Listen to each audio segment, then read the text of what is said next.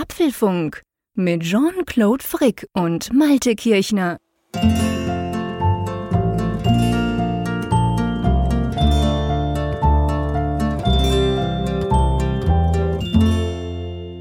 Folge 275 des Apfelfunk Podcasts, aufgenommen am Mittwoch, 12. Mai. Ja, lieber Jean-Claude, ist dir nach Mai eigentlich, ist bei dir das Wetter so, dass du das Gefühl hast, wir haben jetzt wirklich so, ja, fast schon Frühsommer? Überhaupt nicht. Keine Spur von Wonnemonat Mai. Man hat eher das Gefühl, der Winter macht noch mal so ein kleines Comeback. Also ja, okay, wir haben natürlich keinen Schnee zum Glück, aber es ist 10 Grad, es ist äh, viel, viel, viel Regen runtergekommen, die letzten, ja, die letzte Woche vor allem eigentlich. Und die Aussichten über Auffahrt, wie wir den Tag morgen nennen, also den Donnerstag, und man hat ja meistens so ein bisschen frei oder dieser Freitag ist bei uns so ein klassischer Brückentag. Und aber die Aussichten wettertechnisch sind irgendwie ganz schlecht durchzogen. Man weiß nicht so recht, kann regnen, kann sonnig sein.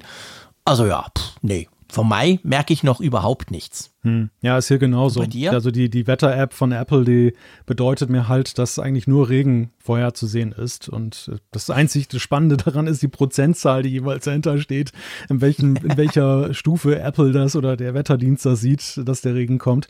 Aber ich bin gerade ein wenig am Schmunzeln, denn äh, mir war gar nicht bewusst, dass der Tag bei euch Auffahrt heißt. Also Auffahrt heißt ja in Deutschland nur dieses kleine Stück Fahrbahn, wenn du auf die Autobahn drauf fährst.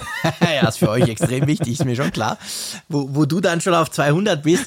Äh, ja, ich meine, das ist ja, wie, wie heißt das bei euch? Christi Himmelfahrt, oder? Ja, ja, genau. Eben, und wir kürzen das halt quasi ab. Hoch geht's, zack, wuff. Also das heißt bei uns Auffahrt tatsächlich. Wobei die meisten Deutschen, glaube ich, eher Vatertag feiern als Christi Eben. Himmelfahrt, ja. Genau, und ich glaube, wir haben das schon ein paar Jahre im Apfelfunk dann immer thematisiert, weil Vatertag hatte ich vor, bevor wir zwei nicht angefangen haben zu podcasten, habe ich dies, diesen, diesen Ausdruck noch überhaupt nie gehört gehabt.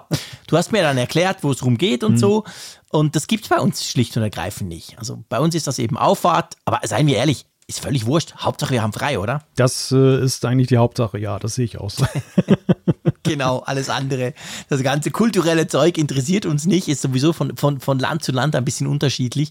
Aber ja, ich meine, auch das Wetter, sein, wir haben jetzt so negativ angefangen in, in dieser Ausgabe hier, das soll ja gar nicht sein, ist eigentlich auch wurscht. Man, man weiß sich immer zu helfen, man, man hat immer was zu tun, oder? Ja, also ich bin ja sowieso mal hin und her gerissen, wenn schönes Wetter ist.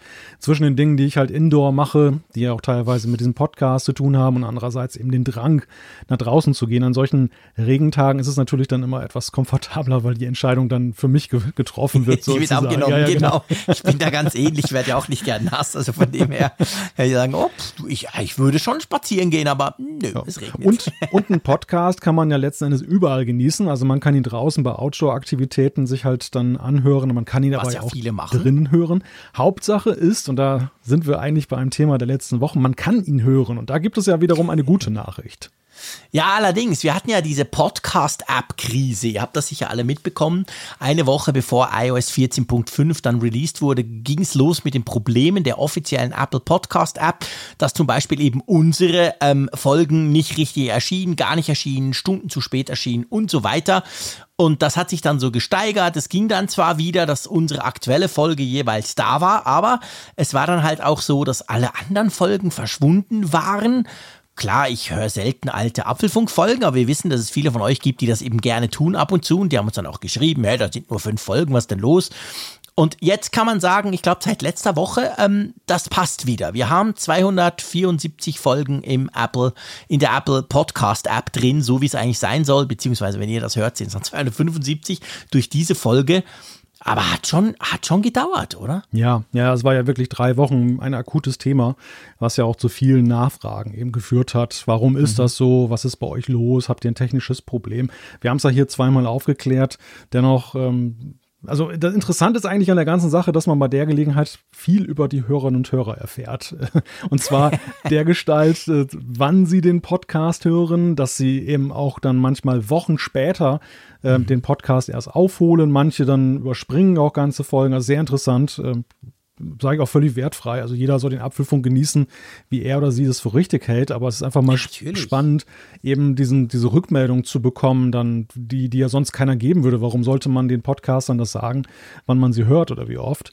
Und das, das fand ich ja. jetzt sehr spannend. Auch ja, haben wir letzte Woche schon gesagt, dass überhaupt die Apple Podcast App noch so hoch im Kurs ist. Das war nach mhm. meinem Empfinden auch eigentlich äh, nicht zu erwarten, denn zumeist haben wir ja Zuschriften gekriegt der Gestalt von wegen, die nutze ich schon lange nicht mehr und ich nehme dies ja. und das.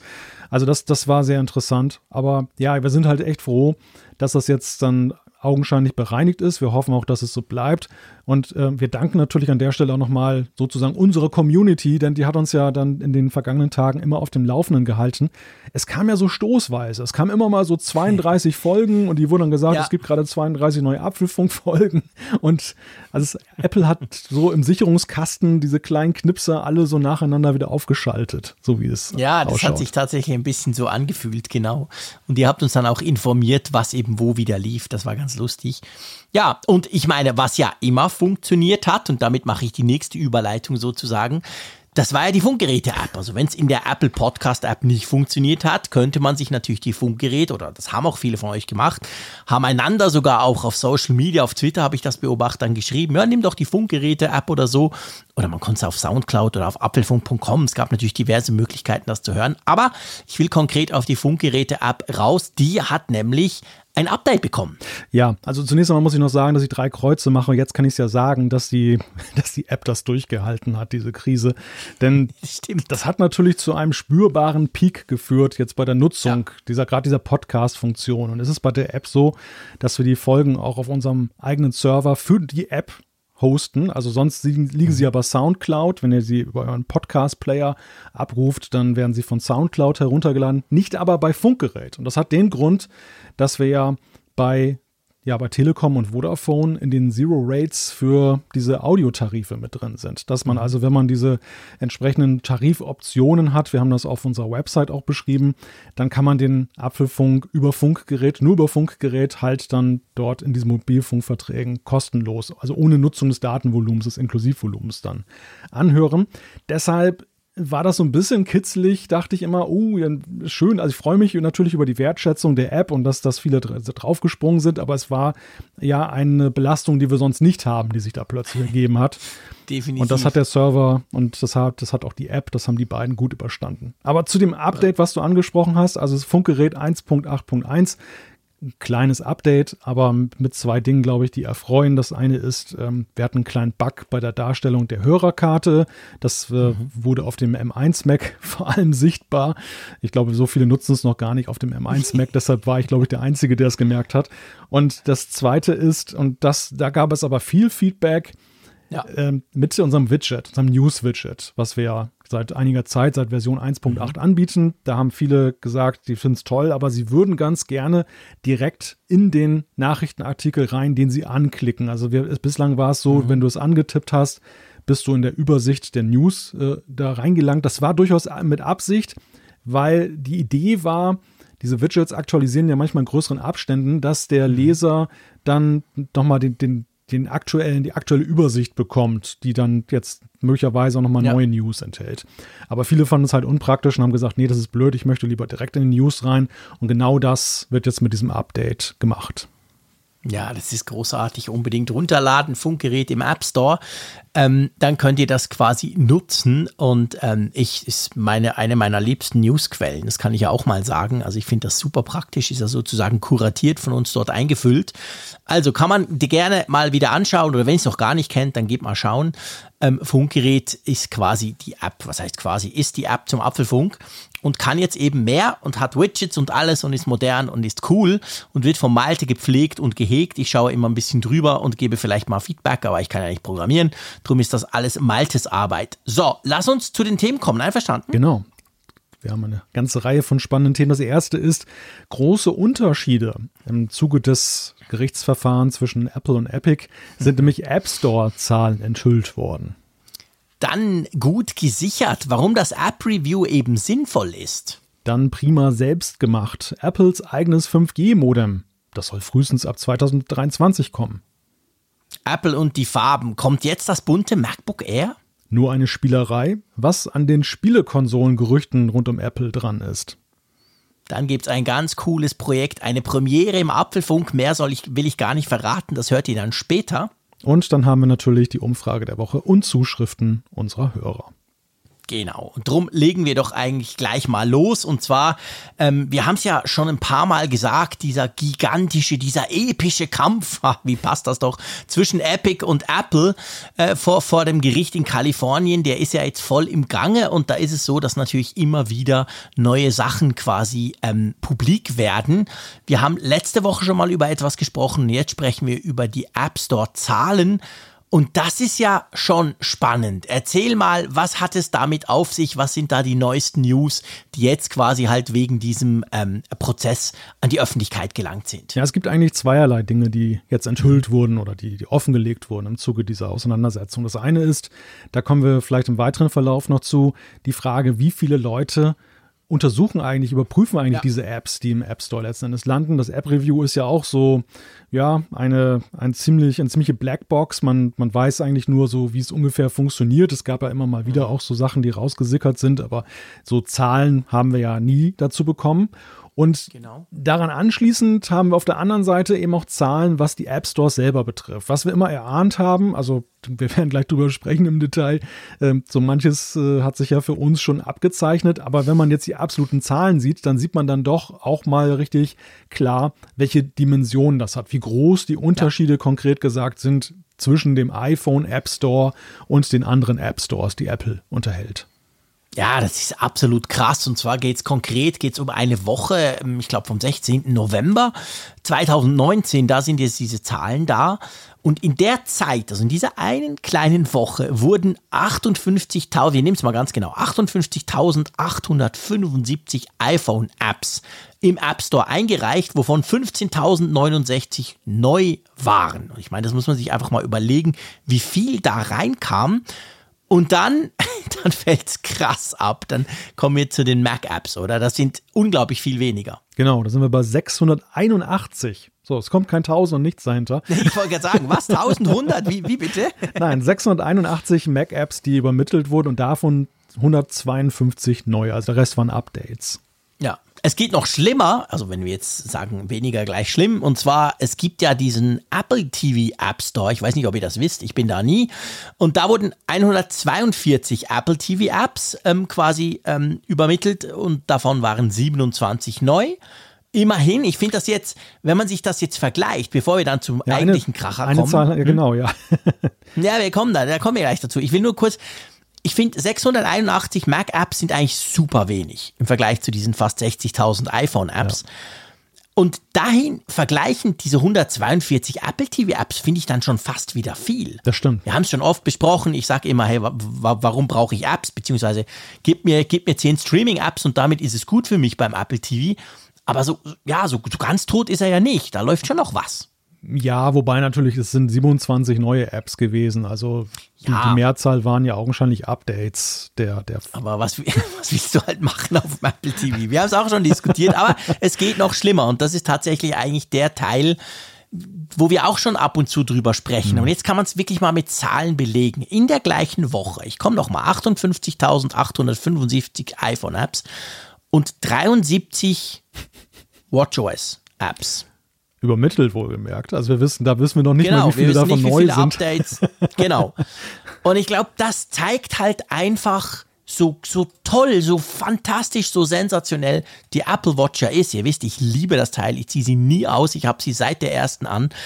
Aber Apps auf der Apple Watch, ja, das ist irgendwie keine wirkliche Erfolgsgeschichte, oder? Nein, nein, aber äh, wie gesagt, also oder vorhin schon angetönt, es ist auch nicht wirklich überraschend. Es ist, na, nee. wir haben dieses, ich möchte jetzt nicht sagen Elend, aber wir haben es kommen sehen, dass ähm, der, der, WatchOS, der WatchOS App Store und auch der tvOS App Store aus unterschiedlichen Gründen halt nicht so wirklich die Masse erreichen. Das, bei der Watch ist es einfach so, ich finde zwar, also ich bin, bin nach wie vor ein Freund eigentlich dieser Idee, dass man direkt auf der Uhr möglichst viel zugänglich macht. Dass man nicht immer mhm. über das iPhone gehen muss, dass das iPhone sozusagen der, der Erwachsene ist und dass das, äh, die ja. Watch ist der Minderjährige und der Erwachsene muss für den Minderjährigen sprechen. Das finde ich eigentlich, die, die Watch ist ein Stück weit erwachsen geworden, dadurch, dass man den App Store dort eben auch abbildet. Aber ich halte mhm. es nicht unbedingt für die sinnvollste Lösung, dass man es dahin so verlagert hat oder beziehungsweise dass man immer noch diese Doppelstrukturen auch hat. Und aber, ja. aber nicht gleichberechtigte Doppelstrukturen. Du hast halt die iOS-Apps, die auch Watch können. Die sind nach wie vor im iOS App Store und du hast die Watch-Only-Apps, die gibt es aber nur im Watch Store und nicht eben ja. auf dem iPhone. Ich, ich hätte es für sinnvoll gehalten, die auch auf dem iPhone weiterhin anzubieten. Ja, natürlich. Es, es, macht, es macht überhaupt keinen Sinn. Mein Paradebeispiel ist Bring. Ihr wisst, meine absolut liebste Einkaufs-App. Ohne die funktioniert unsere Familie nicht. Die war jahrelang auf dem iPhone natürlich schon. Dann kam sie auf die Watch als Companion-App. Super praktisch beim Einkaufen, schnell auf die Uhr gucken, das Zeug abhaken, wunderbar. Dann war sie plötzlich weg und dann kam sie alleine auf dem Watch Store. Und das heißt jetzt, du musst die dort schon mal suchen. Ich scheitere schon da dran. hey Siri, such mal die Bring-App. nice try. Also ich tippe da rum und finde es schon blöd, aber zum Glück gibt es nur fünf Apps im da hast du was ausgelöst. Ah, hörst du? Da habe ich da jetzt mal ausgelöst. ausgelöst. Auf jeden Fall, dann finde ich sie, dann lade ich sie runter. Okay, das geht, das kann man machen auf diesem Mini-Mäuse-Bildschirm. Und dann musst du dich einloggen. und wenn du schon so lange bei Bring bist wie ich, der ein, ein, ein Google-Konto dafür nutzt und nicht irgendwie Apple-Login oder so, ja, dann viel Spaß beim Eingeben eines Passworts und so. Das ist einfach extrem unpraktisch. Natürlich, die App ist dann völlig standalone, also sprich, ich könnte die auf dem iPhone löschen, das hätte keinen Effekt sozusagen. Aber die Frage ist halt, will ich das? Gibt es wirklich Apps, die ich ausschließlich auf der Watch nutzen können möchte? Oder ist es nicht doch meistens so, dass wir auf dem iPhone auch was haben und da eben mehr Funktionen haben und ein gewisses Feature-Set davon dann auf der Uhr landet? Ich glaube irgendwie, ich weiß nicht, ich finde es ein gutes Beispiel mit dieser Bring-App. Da ist für mich irgendwo, da, da klemmt's. Und das zeigt vielleicht ein bisschen das Dilemma von diesem Watch App Store, oder? Ja, und es ist doch auch, glaube ich, so, korrigiere mich, wenn ich das falsch äh, in Erinnerung habe, dass der iOS App Store ist ja, wie auch übrigens der Mac App Store, auch im, im Web sozusagen. Es gibt mhm. Webseiten Stimmt. zu den jeweiligen Apps und dann kannst du da draufklicken und dann öffnet dann entsprechend auf dem iPhone kommst du in den App Store, in die App Store App auf mhm. dem iPhone, auf dem Mac kommst genau. du dann jeweils dann auch dorthin und äh, ja, wenn es überkreuzt ist, dann sagt er jeweils, du musst es auf dem Mac öffnen oder auf dem iPhone. Ja etwas derartiges, das habe das hab ich damals schon beanstandet beim, beim Apple TV, gibt es dort nicht. Also die Apple TV-Apps, die finden mhm. ein Stück weit im Web im Verborgenen statt, nämlich nur auf dem ja. TV. Und das gleiche gilt ja auch für die Watch, oder? Also die, die Watch-Apps, die Watch-Only-Apps sind ja auch nicht sichtbar im Netz. Nee, nee, das stimmt. Da hast du recht, genau. Die, die findest du nicht. Und das heißt, du musst wirklich auf die Uhr, und ich glaube, genau da ist auch der Punkt, sowohl auf der Uhr wie letztendlich auch auf dem Apple TV, ist es halt nicht so easy peasy, schnell mal was zu installieren, wie du das auf dem iPhone machen kannst. Ja. Und da, ich glaube, da hängt es dann. Also da, da nervt es mich dann schon. Ja, und ich finde, ich finde eben auch, also klar, ich meine, Apple betrachtet das rein funktionell. Sie sagen natürlich, es macht ja keinen Sinn, eine, ein Web-Pendant anzubieten von dem App Store, wenn du jetzt dann auf dem jeweiligen Gerät das gar nicht auslösen kannst. Du hast ja nicht die Möglichkeit, auf der Watch dann sozusagen oder auf die Watch das so leicht zu bringen. aufzumachen. Aber ja. auf der anderen Seite, das darf man, glaube ich, nicht unterschätzen. Der, die Marketingwirkung von diesen Seiten im Netz ist immens. Der, mhm. dieses, dass, dass Entwickler sowas auch verlinken können in sozialen Netzwerken, auf ihrer Website. Also das ist schon sehr wichtig. Wir kennen alle diese Buttons, ähm, dass man es im App Store laden kann. Und ja. das etwas derartiges hast du eben in dem Zusammenhang nicht. Und das, wer ja. eben zum Beispiel von iOS kommt und überlegt, jetzt eine reine Watch-Only-App zu machen, der bekommt ja unweigerlich das Gefühl, dass er damit dann Nachteile auch hat und nicht, ja, nicht, ja, genau. nicht nur eben Vorteile. Es, natürlich, es gibt Vorteile. Apple hat ja die APIs auch entsprechend aufgebohrt und das ist viel eigenständiger, autarker und so weiter. Alles toll. Ja, klar. Aber diese, diese Marketing, und ich meine, wer, wer muss das Apple sagen, was Marketing bedeutet? Apple weiß das ja selber mhm. am besten. Das, mhm. das äh, finde ich, kommt da ein Stück weit äh, nicht so zur Geltung wie eben jetzt beim iPhone App Store. Oder bei ja, ich habe einfach ich habe einfach den Eindruck beim, beim, und dann hören wir gleich auf, über den Watch App Store zu lästern, aber ich habe den Eindruck, der, der verspricht mehr oder der, der, der geht quasi, der geht hin und sagt, hey, guck, die Uhr ist völlig unabhängig. Ist das nicht geil? Du hast LTE drauf, du hast den App Store, du brauchst gar kein iPhone mehr. Aber die Realität sieht ja nicht so aus. Beziehungsweise, wenn es denn so sein sollte, da muss man ganz klar sagen, hat sich Apple aber noch nicht so arg viele Gedanken darüber gemacht, wie man denn überhaupt so einen App Store auf so einem Mini-Bildschirm irgendwie bedienen können müsste. Weil es ist, es ist schon natürlich angepasst und es geht einigermaßen, aber ich finde auch da, ich habe jetzt keine Lösung, wie es sein müsste, aber es ist einfach grundsätzlich nicht praktisch, auf diesem Mini-Bildschirm irgendwelche Apps zu suchen und durch Listen zu scrollen. Klar, zum Glück gibt es im Moment so wenig. Die meisten Apps, die ich brauche oder diese drei, die sind alle in featured und zuvorderst und ich finde die gleich. Mhm. Aber das ist halt irgendwie nicht praktisch und da stellt sich schon die Frage, warum muss das so unabhängig sein? Ja, es darf ja gerne unabhängig sein, aber die Frage ist, warum muss es auch schließlich sein gleichzeitig? Das, ja, das, das, das ist eigentlich genau. so das Problem, dass Apple diesen, diesen Sprung gemacht hat und hat nicht nur für Unabhängigkeit gesorgt, sondern auch gleich für Ausschließlichkeit. Und es gibt eigentlich keinen Grund, das so zu machen, sondern es wäre eigentlich sinnvoll, wenn es mhm. diesen Brückenschlag mit im, in ihrem Ecosystem eben auch mit dem iPhone und dem Mac gibt, dass du eben von ja. dort aus eben meinetwegen aus der Ferne auslösen kannst. So, so ein ähnlich wie Amazon das gemacht hat mit ihrem Kindle, mit den E-Books. Das machen sie auch ganz raffiniert. Du kannst das Ganze auf dem Computer aufrufen und dann mhm. kannst du sagen, sende das Buch an mein Kindle und dann genau. überträgt sich das. Warum bietet Apple sowas nicht zum Beispiel auch für Watch-Apps an? Denn ja. das, das Dilemma, was du beschrieben hast mit der Bedienung auf der Watch, und das geht ja ein Stück weit auch für das TV, auch dort ist es ja jetzt so, ja, genau. wenn der riesengroß wäre, der App Store, du könntest ihn ja gar nicht mehr verwenden. Ja. Es sei denn, du suchst jetzt nur gezielt was, aber zum Stöbern ist es ja echt nervtötend. Und der, der mhm. Punkt ist, man muss fair bleiben, die Bedienungsarten lassen es ja kaum zu, zumindest auf der Watch, dass du das jetzt irgendwie viel besser löst. Es ist ja schon nee, ziemlich schlau ja, gemacht. So. Ja. Aber es ist halt, es, es ist nicht geeignet, nur für sich zu stehen, finde ich. Ja, eben, das ist genau der Punkt. Also quasi, er tut so, wie wenn es so sei, aber im Moment ist es ja immer noch so, du brauchst ein iPhone zur, zur Apple Watch. Also warum nicht genau diesen Vorteil nutzen? Die Verlinkung quasi, ich könnte, weißt, ich könnte mir auch neue Buttons vorstellen. Genau diese Links, die man jetzt überall sieht. Hey, hier ist unsere App im Google Play Store, im Apple App Store. Warum denn nicht noch ein Link im Watch Store? Und wenn ich da auf dem iPhone draufklicke, dann kümmert sich das iPhone drauf, merkt, ah, okay, cool, zack, Hokus Pokus. Und dann ist es schon auf der Uhr drauf. Irgend sowas, das wäre doch viel einfacher. Mhm. Aber man hat wie das Gefühl, Apple ist schon drei Schritte weiter, so, ja, ja, die, die, das lösen wir alles, die Uhr ist vollkommen autark. Aber wir sind es ja noch gar nicht und es geht im Moment auch noch nicht und dann ist es eher unpraktisch. Also ich glaube, das ist so ein bisschen Henne-Ei-Prinzip letztendlich. es gibt nicht so viele Apps. Die wenigen, die es gibt, zu bekommen, ist total mühsam. Ja.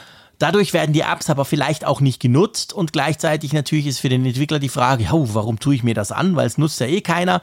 Und drum sind diese Zahlen wirklich mal eindrücklich zu zeigen. Ich meine, letztendlich, man kann es zusammenfassen, der iOS App Store, wo natürlich der iPad OS App Store auch dazu gehört, ist ein gigantischer Erfolg. Mehr als eine Million Apps, weit mehr.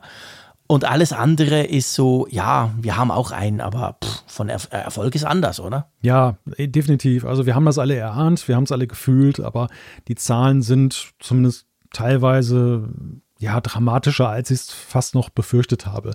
Und das, ja, das sollte stimmt, Apple ja. eigentlich zu denken geben. Also ich bin da optimistisch. Ich, ich könnte mir vorstellen, dass sie sich dieses Themas auch annehmen, dass sie auch darüber nachdenken, war das jetzt so der Weisheit letzter Schluss? Was können wir tun, mhm. um im Vorhandenen, also mit dem, was wir gemacht haben, aber das dahingehend zu erweitern, dass man das besser machen kann. Und vielleicht werden wir es ja schon bei der WWDC oder später mal sehen, dass sie da neue Ideen entwickeln. Ich hoffe es, ja, das wäre das wär spannend. Auf jeden Fall coole Numbers. Und wenn wir schon gerade bei Zahlen sind, kommt eben der zweite ähm, Aspekt zum Tragen. Du hast es schon erwähnt. Du hast gesagt, das App Review ist ja so ein bisschen eine Blackbox. Man weiß nicht so genau, wie funktioniert denn das eigentlich. Aber du kommst quasi nicht dran, äh, dran vorbei, wenn du fürs iPhone zum Beispiel eine App entwickeln willst. Und jetzt hören wir eben auch dadurch zum ersten Mal, da arbeiten 500 Leute. Ja, das äh, das war ja mal so ein bisschen die Frage, ne? wie viele sind denn eigentlich daran beteiligt, dann äh, das, das dann, dann ja auszuwerten, wenn du eine App als Entwickler übermittelst und dann steht sie erstmal in so einer Pipeline und irgendwann kriegst du diese Nachricht, ist in Review und das ist dann unterschiedlich lange. Mal dauert es zehn Minuten, mal, mal ist sie stundenlang oder ich hatte es auch schon mhm. mal erlebt, dass sie tagelang im Test war und da stirbst du ja fast tausend Tode ne, in der Zeit so als Entwickler, ja, weil du denkst, oh Gott, Stress. was haben die gefunden und so weiter. Genau. Es, es galt auch mal die, stört sie wieder. Es galt auch mal die Faustregel, dass je länger es dauert, desto wahrscheinlicher ist es eine Ablehnung, weil ja. Apple dann noch dann genau. eine Ablehnung formuliert. genau, das Schreiben der E-Mail dauert länger als das Testen. Ja, ja, sie suchen, also das ist ja tatsächlich so, und das ist ganz interessant, wenn du eine Ablehnung bekommst im App Store, dann kriegst du zwar so ein Standardvers, aber sie suchen mhm. schon auch die Stelle raus aus ihren Guidelines, gegen die du verstoßen hast. Ja. Und sie dokumentieren, also ganz rudimentär, aber sie dokumentieren es auch mit, mit äh, Bildschirmfotos. Und das finde ich halt extrem krass. Wenn man sich überlegt, auch diese Zahlen kamen dann raus. Im Jahre 2019 wurden 4,8 Millionen Apps in den App Store übermittelt. 36 Prozent davon wurden abgelehnt, da können wir auch noch kurz drüber sprechen. Aber überleg dir mal, diese 500 Leute, die müssen ja rund 100.000 Apps jede Woche checken.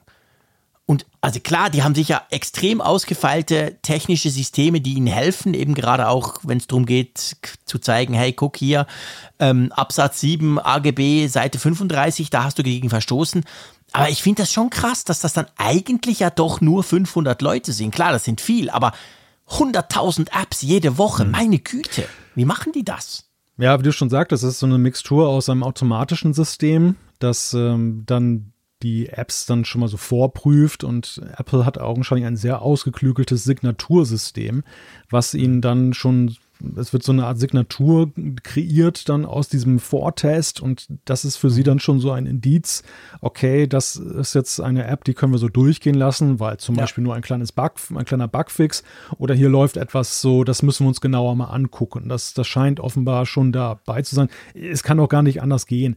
Denn wenn man sich das Regelwerk mal anguckt, ich äh, habe kürzlich nochmal wieder drin geblättert. Zum Glück nicht wegen der Ablehnung, aber weil mich jemand was gefragt hatte. Und mhm. äh, das ist ja Wahnsinn, wie, wie groß dieser Regelkatalog ist. Also da ist ja jeder Bußgeldkatalog ist dagegen ja wirklich ein, ein Bierdeckel. Ähm, wie, wie viele Regeln, auf wie viele Regeln ja. jede App abgeklopft wird. Und mhm. wenn du das mal dann noch in Relation stellst zu der Zahl, die du gerade genannt hast, äh, ist, ist mhm. unfassbar. Es ist eigentlich unfassbar, dass das eigentlich auch jetzt mal unabhängig von, es wird ja mal die Diskussion geführt ähm, der ungerechten Fälle, die abgelehnt ja. werden und so. Das ist sicherlich auch eine, das ist ein Thema, aber das, das, das, was mich fasziniert ist, dass eigentlich so wenig übersehen wird. Dass, ein, mhm. dass wir eigentlich so wenig Fälle haben, vergleichsweise von Apps, die, die gegen die Regeln verstoßen und damit durchkommen, ja. weil es einfach schier unmöglich ist, das eigentlich alles durchzuprüfen. Ja, genau. Ja, definitiv. Das, das ist tatsächlich so. Also das ist schon sehr, sehr spannend und eben da gab es ja auch so, so Zahlen, wie viel dann ungefähr abgelehnt wird. Und ich glaube aber, wir könnten eigentlich gleich zum nächsten Thema kommen, weil das ist so ein bisschen umfassender. Ja, oder? vielleicht noch so eine Zahl, die ich noch ganz interessant finde, jetzt so mhm. vielleicht aus Entwicklerperspektive, keine Ahnung, aber es ist so, dass die, die Ablehnungsrate bei den Apps liegt bei unter 40 Prozent. Ich, ich finde nach wie vor, das ist eigentlich immer noch ein ziemlich hoher Wert, wie viel da abgelehnt wird. Ähm, ja. 2019 wurden 4,8 Millionen Apps übermittelt für den Review-Prozess und das Interessante ist, dass äh, nur in, ich glaube, ein Prozent der Fälle haben Entwickler das dann angefochten, diese Entscheidung, dass eine App mhm. abgelehnt wurde. Extrem, ja, extrem wenig, oder? Also das Wenn du denkst, weniger als 40, aber eben fast 40 Prozent, was extrem viel ist, werden abgelehnt. Das heißt, man muss ja auch wissen, das sind ja nicht nur neue Apps, das gilt ja auch für Updates. Also wenn du ja. eben zum Beispiel Funkgerät 1.8.1 mit den verbesserten Widgets, das geht durch den App-Review-Prozess. Also das gilt dort genau gleich. Und eben, wie gesagt, knapp 40 Prozent dieser Einreichungen werden abgelehnt und dann nur ein Prozent derer, die abgelehnt werden, ähm, protestiert dagegen, was man ja durchaus tun kann. Ist ja nicht so, dass man komplett dann lost ist. Man kann ja sagen, hey, Moment, nein. Und dann geht's noch mal eine Runde. Aber das heißt schon, die meisten merken, okay, ja, oh, da war irgendwie Fehler oder oh, shit, stimmt, habe ich gar nicht gesehen und so und flicken das dann wahrscheinlich, oder? Ja, das wird so sein. Also in sehr vielen Fällen ist es natürlich ja auch, dass Apple dich darauf hinweist, dass deine App zum Beispiel abgestürzt ist während des Tests. Und ja. das ist ja, das sind ja objektive Fehler, dagegen kannst du eigentlich wenig sagen. Da, ja, da, nee, da kannst du nur so, ja. versuchen nachzuforschen, wie, wie, das wohl passiert sein könnte, genau. Oder mhm. eben auch so, ähm, ja, Verstöße jetzt gegen Benennungen oder die Verwendung von bestimmten Symbolen und solche Sachen. Also es sind sehr viele objektive Gründe natürlich bei der Ablehnung. Mhm. Aber auf der anderen Seite, glaube ich, spielt natürlich auch damit rein, dass man als Entwickler vielleicht auch abwägt, welcher Weg ist denn der intelligentere. Also so ein, mhm. so ein Appeal, ich habe das auch irgendwann in den vielen Jahren mal gemacht. Ich weiß gar nicht, ob es bei Funkgerät war oder bei einer anderen App, die ich mal entwickelt habe. Aber ähm, das ist mitunter auch eine zeitaufwendige Geschichte, weil das geht dann in die Prüfung, ja. dann kriegst du irgendwann mal wieder eine Rückmeldung, dass sie es jetzt geprüft haben erfahrungsgemäß sagen sie meistens natürlich, ähm, ähm, auch die Prüfung hat ergeben, dass wir recht haben mhm. und dann mhm. kannst du weiter mit ihnen rumstreiten. Du verlierst halt Zeit. Ja, du verlierst Zeit und du, du hast, so zumindest ist die Erwartung bei den Entwicklern offenbar auch mehrheitlich, dass du dann auch gar keinen Erfolg damit hast. Ja. Und äh, du musst schon wirklich tot, da muss schon wirklich todsicher irgendwas schiefgelaufen sein im App-Review, dass du sagst, ja. okay, ich kann jetzt objektiv nachweisen, dass das, was der da festgestellt hat, falsch war. Und mhm. dann äh, kann ich es auch dann beanstanden und wahrscheinlich kriege ich dann auch recht. Ansonsten sagen die meisten wahrscheinlich, okay, auch wenn ich vielleicht nicht damit einverstanden bin mit dieser Entscheidung, aber ich ändere es lieber und äh, reiche es neu mhm. ein, dann bin ich schneller wieder im Spiel. Ja, genau. Ja, genau. Das, das ist auch ein guter Punkt. Jetzt ist es so, wenn du erlaubst. Ja. Das nächste Thema dreht sich genau ums Gleiche letztendlich, nur ein bisschen globaler betrachtet. Und zwar, man muss natürlich wissen, all diese Dinge sind eben jetzt wegen diesem großen, gigantischen, epischen ähm, großen Streit zwischen Epic und, und, und Apple vor dem Gericht in San Francisco. Drum kommt das alles raus und drum es natürlich auch die ein oder andere Medienmitteilung. Drum gibt es natürlich jede Position, beziehungsweise jede Seite versucht natürlich ihre, ähm, ihre Position noch mal klarer zu machen. Und so unter diesem Aspekt muss man das Ganze sehen. Aber es ist schon spannend.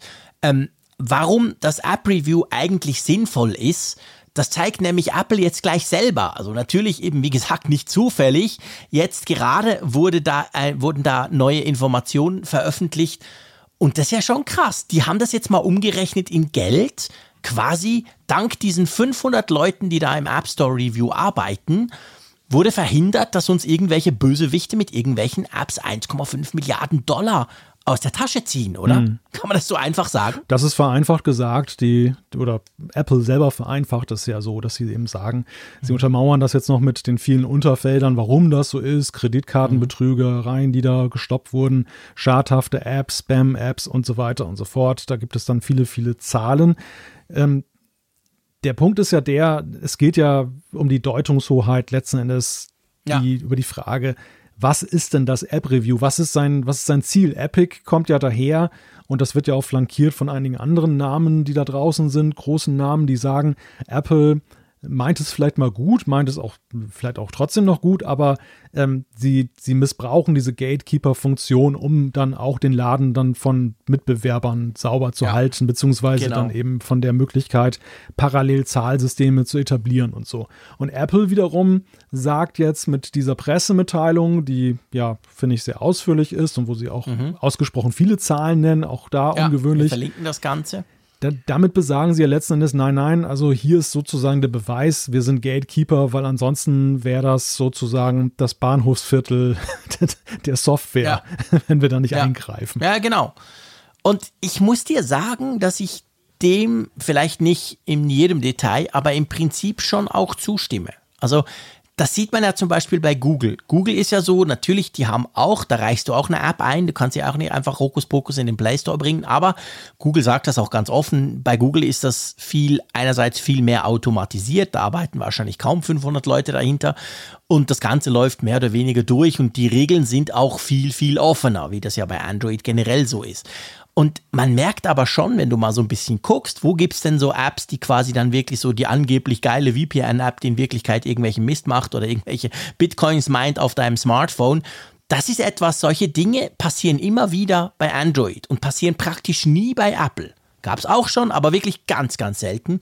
Und da muss ich schon sagen, in einer Zeit, wo du ja auch nicht mehr mit gutem Gewissen den PC hochstarten kannst, ohne Virenscanner ein bisschen rumsurfen, da fängst du dir sofort was ein ich glaube, da ist natürlich das App-Review eben schon so eine Art Virenschutz für deine Apps, oder? Das ist ja der Eindruck, den Apple vermitteln will. Also ich, mhm. ich nehme da zwei Sachen daraus mit aus dieser Pressemitteilung von Apple und generell den Erkenntnissen, die wir hier gewonnen haben. Das eine ist, dass Apple vermittelt ja den Eindruck, und der ist ja durchaus nachvollziehbar anhand der Zahlen, dass das schon jetzt eine unglaublich komplexe Angelegenheit ist, diesen App Store zu kontrollieren und dass das, ja. ähm, also die Zahlen zeigen es ja, in wie vielen Fällen ja auch versucht wird, sozusagen an den Gatekeepern vorbeizukommen und da mhm. Unwesen zu treiben. Und Apple mhm. kriegt es ja augenscheinlich breitflächig hin, zumindest sind uns selten Fälle bekannt, wo das eben dagegen verstoßen wird, dass, dass ja. sie diesen Schutz gewährleisten.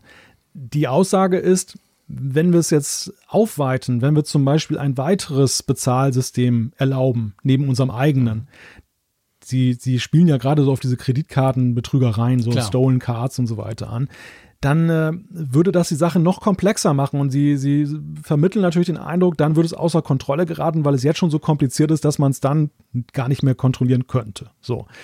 Der zweite Punkt ist, und der kommt, finde ich, auch klar rüber, warum ist Apple eigentlich so eisenhart in dieser ganzen Angelegenheit? Und man sieht ja schon eben, warum ihnen das so heilig ist, diese, dieses App-Review, weil es einfach ein Teil ihres Systems ist, also ihres Systems, das dem Nutzer eine, ein möglichst einfaches System angeboten Ja. wird. Das, das soll nicht nur Ja. die Geräte betreffen, sondern sie wollen eben diese Einfachheit, diese Sorglosigkeit in der Benutzung eben auch was die Software betrifft, die auf diesen Geräten genutzt wird. Sie verfolgen nicht so, sie sind nicht der Ansicht, wie das andere Hersteller sehen, die sagen, also natürlich auf meinem Gerät, mein Gerät, das ich bereitstelle, ist fehlerfrei und toll und ich mache riesige Verrenkungen für die Sicherheit, aber ich kann ja nichts dafür, wenn, wenn der Nutzer da irgendwelche Drittsoftware drauf installiert. Da muss er selber aufpassen. Ja, und ich erlaube das sogar. Also letztendlich auch bei Google. Du kannst ja alles irgendwo dran vorbei installieren. Du brauchst ja den Google Play Store nicht zwingen. Ja. Und das ist, ich glaube, bei Apple ist es, wie du sagst, also das ist, ich würde sogar noch weitergehen, das ist ein Teil von Apples DNA. Ja. Apple hat nie Optionen geboten. Apple ist nicht die Firma, die dir als Nutzer zehn Optionen gibt, sondern Apple ist die Firma, die hingeht und sagt, wir wissen am besten, was du brauchst. Das ist es, Punkt. Und das funktioniert aber auch gut. Aber du hast nicht viele Optionen. Steve Jobs war kein Optionentyp. Und ich glaube, das haben sie von Anfang an versucht, im, im App Store durchzuziehen. Der Gegenentwurf, den sehen wir unter Android ja eigentlich ganz schön. Und dadurch tun sie natürlich halt schon auch, dadurch, dass sie jetzt diesen ganzen Aufwand letztendlich auch auflisten, die schreiben auch, sie haben irgendwie 470.000 Entwickler-Accounts allein letztes Jahr gekündigt, weil man das Gefühl hatte, da ist irgendwie, die, die sind nur auf, aufgrund von Betrugsabsichten überhaupt entstanden und so. Ein riesiger Aufwand. Und natürlich steht unter dem Ganzen dann ungeschrieben so quasi, ja, ist ja klar, brauchen wir auch 30 Prozent von, von, von den Einnahmen, weil das ist ja ein riesenteures Konstrukt da, das Ganze, um quasi die, die Nutzer happy zu machen. Ja. ja, es ist schon, das ist ganz wichtig für Apple. Ja, es ist so eine Frage des halt des Selbstbilds, das die, das Genau. die Firmen haben. Bei, bei Google ist es so, weißt du, wenn wir mal so eine Analogie ziehen, bei Google ist es so, dass sie sich so ein bisschen als Jugendherberge ansehen. So, du, du, Mhm. du hast, du hast ein Bett, du hast ein Klo und du hast ein Waschbecken, aber wenn, wenn dir auf der, äh, auf der Stube mit den acht Leuten halt der Rucksack geklaut wirst, dann bist du selber schuld. Du musst halt schon ein bisschen besser drauf aufpassen jetzt. Also Ja, nichts, gegen, genau. nichts gegen Jugendherbergen, aber jetzt so vereinfacht Ja, gesagt. das passt. Und auf der anderen Seite, Apple sieht sich eher so als das Luxushotel, wo dann auch ein Sicherheitsdienst vorne erwacht, dass Mhm. da keiner in die Zimmer dann irgendwie unbemerkt reingeht und so. Und sie sagen, aber dafür sagen sie halt auch, muss in unserem Hotel, muss es auch nach unseren Regeln gehen, weil ansonsten Genau. können wir eben nicht diesen nicht Schutz raus. gewährleisten. Ja. Wenn, wenn uns gesagt wird, der Sicherheitsmann darf da nicht sitzen oder der muss mal die Augen zuhalten, wenn da jemand drauf vorbeigeht, der, der Mhm. Epic heißt oder so. Ja, und ja, genau, das ist genau der Punkt. Und ich, ich glaube, man darf bei diesem ganzen ähm, Prozess, der ja jetzt noch ewig lange weitergehen wird, das wird sowieso in Berufung gehen, wir werden jahrelang über dieses Thema noch diskutieren. Und ich glaube halt schon, man darf nicht nur die Zahlen nehmen und sagen, okay, Apple verdient ja da ein paar Milliarden dran, das sieht man ja auch. Natürlich ist das ein wichtiger Punkt, die Services-Sparte, die gedeiht ja prächtig und eine der, der, der, Dinge, die am meisten Geld bringt, ist natürlich der App Store. Aber ich glaube eben, es geht viel, viel weiter bei Apple und darum ist Apple dort auch absolut kompromisslos. Es geht für einmal nicht ausschließlich um die Kohle, sondern ich glaube, es geht eben wirklich um dieses Selbstverständnis, um diese DNA von Apple. Und da fühlt sich Apple durch diesen Streit mit Epic natürlich genau dort quasi angegriffen. Und drum bin ich sowieso überzeugt, dass sie da auch keine Kompromisse eingehen werden. Nein, nein, nein, das steht für mich auch völlig außer Frage. Sie, sie, sie spielen auf Sieg. Also sie, für sie kommt eigentlich, ähm, die, die Fachwelt spekuliert ja wild, Apple muss sich irgendwie beugen. Die müssen, Ja. es, es wird ein wie auch immer gearteter Kompromiss dabei herauskommen, aber viele sagen halt, Apple muss schon ein ganzes Stück weit aus seinem, aus seinem äh, Schneckenhaus rauskommen und sich dem, diesem stellen. Und ich glaube, Ja. dass genau diese, diese Bereitschaft bei ihnen nicht da ist, aus den, aus den genannten Gründen. Sie, sie, sie spielen auf Sieg, weil sie sagen, es geht hier Ja. einfach um alles. Und das ist Genau. nicht eine Lappalie, so wie die Gegenseite es darstellt. Ja. Nee, nee, das ist es definitiv nicht. Ja, wir werden noch, das ist nicht das letzte Mal, dass wir abschließend über Epic und Apple gesprochen Das haben. sagst, das sagst du ich. jedes Mal. Ich weiß, aber das ist so. Das dauert jetzt, ich glaube, das dauert jetzt, ich weiß nicht, der Prozess selber ist, glaube ich, auf vier Wochen. Ja. Aber es ist eigentlich eigentlich ist völlig wurscht, was da rauskommt. Es geht sowieso noch weiter. Und es ist ja spannend. Ich meine, für uns letztendlich muss man sagen, ähm, für uns steht ein bisschen weniger auf dem Spiel, natürlich logischerweise als für Apple. Aber für uns fallen doch immer wieder super interessante einfach Zahlen raus oder Insights halt letztendlich auch. Und das ist natürlich für uns als Berichterstatter eine sehr spannende Sache. Aber ich will auch ganz sagen, also ich, ich, ich, tue da gerne auch Partei nehmen ich kann mit Apples App-Ökosystem prinzipiell leben. Wir können darüber diskutieren, ob es 30 Prozent, 15 Prozent haben wir alles schon gemacht. Hat ja auch Apple ein bisschen was gemacht. Aber mit der Grundphilosophie, dass Apple die Kontrolle über sein eigenes Ökosystem behalten will, so nach dem Motto, hey, mein Laden, meine Regeln, damit kann ich ehrlich gesagt gut leben. Und ihr wisst, ich nutze auch Android-Smartphones. Ich habe immer zwei Handys dabei und sehe das dort auch und habe mir auch schon zum Beispiel Fortnite direkt von der Epic-Seite runtergeladen auf mein Android-Smartphone.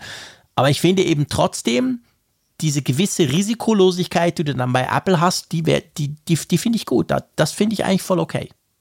Ja, ich glaube, am Ende ist es halt eben auch so, dass, dass die, die, die Gegner von Apple führen ja einen Kampf, wo sie äh, sozusagen Apple unterstellen, dass, dass, dass sie die Arglosigkeit der Nutzer ausnutzen, dass, die, dass mhm. die Nutzer nicht wissen, auf was sie sich da einlassen. Und ich, ja. ich habe den Eindruck, dass die Nutzer schon wissen, dass eben das eben auch einen Preis hat, diese Sicherheit, ja. die du da bekommst. Und das, das, also Raphael hat einen schönen Leitartikel geschrieben im Tagesanzeiger, Raphael Zeyer.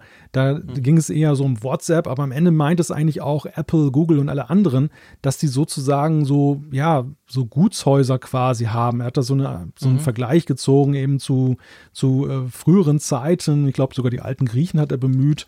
Und äh, dass es dort eben letztendlich nach den Spielregeln in diesen Häusern läuft. Und so läuft ja diese Tech-Landschaft eben auch. Also man ja. macht sich ja was vor, wenn man sagt, Apple macht da was ganz Besonderes und die anderen machen es nicht. Nein. Sondern am Ende stellst du, wenn du, wenn du das System Apple in Frage stellst, musst du eigentlich auch das gesamte System in Frage stellen. Du kannst nicht jetzt sagen, Apple ja, böse, alle gut. Das ist, so. das ist es nicht. Ja, Nee, das ist ganz genau der Punkt. Also diese Silos, die sehen wir überall.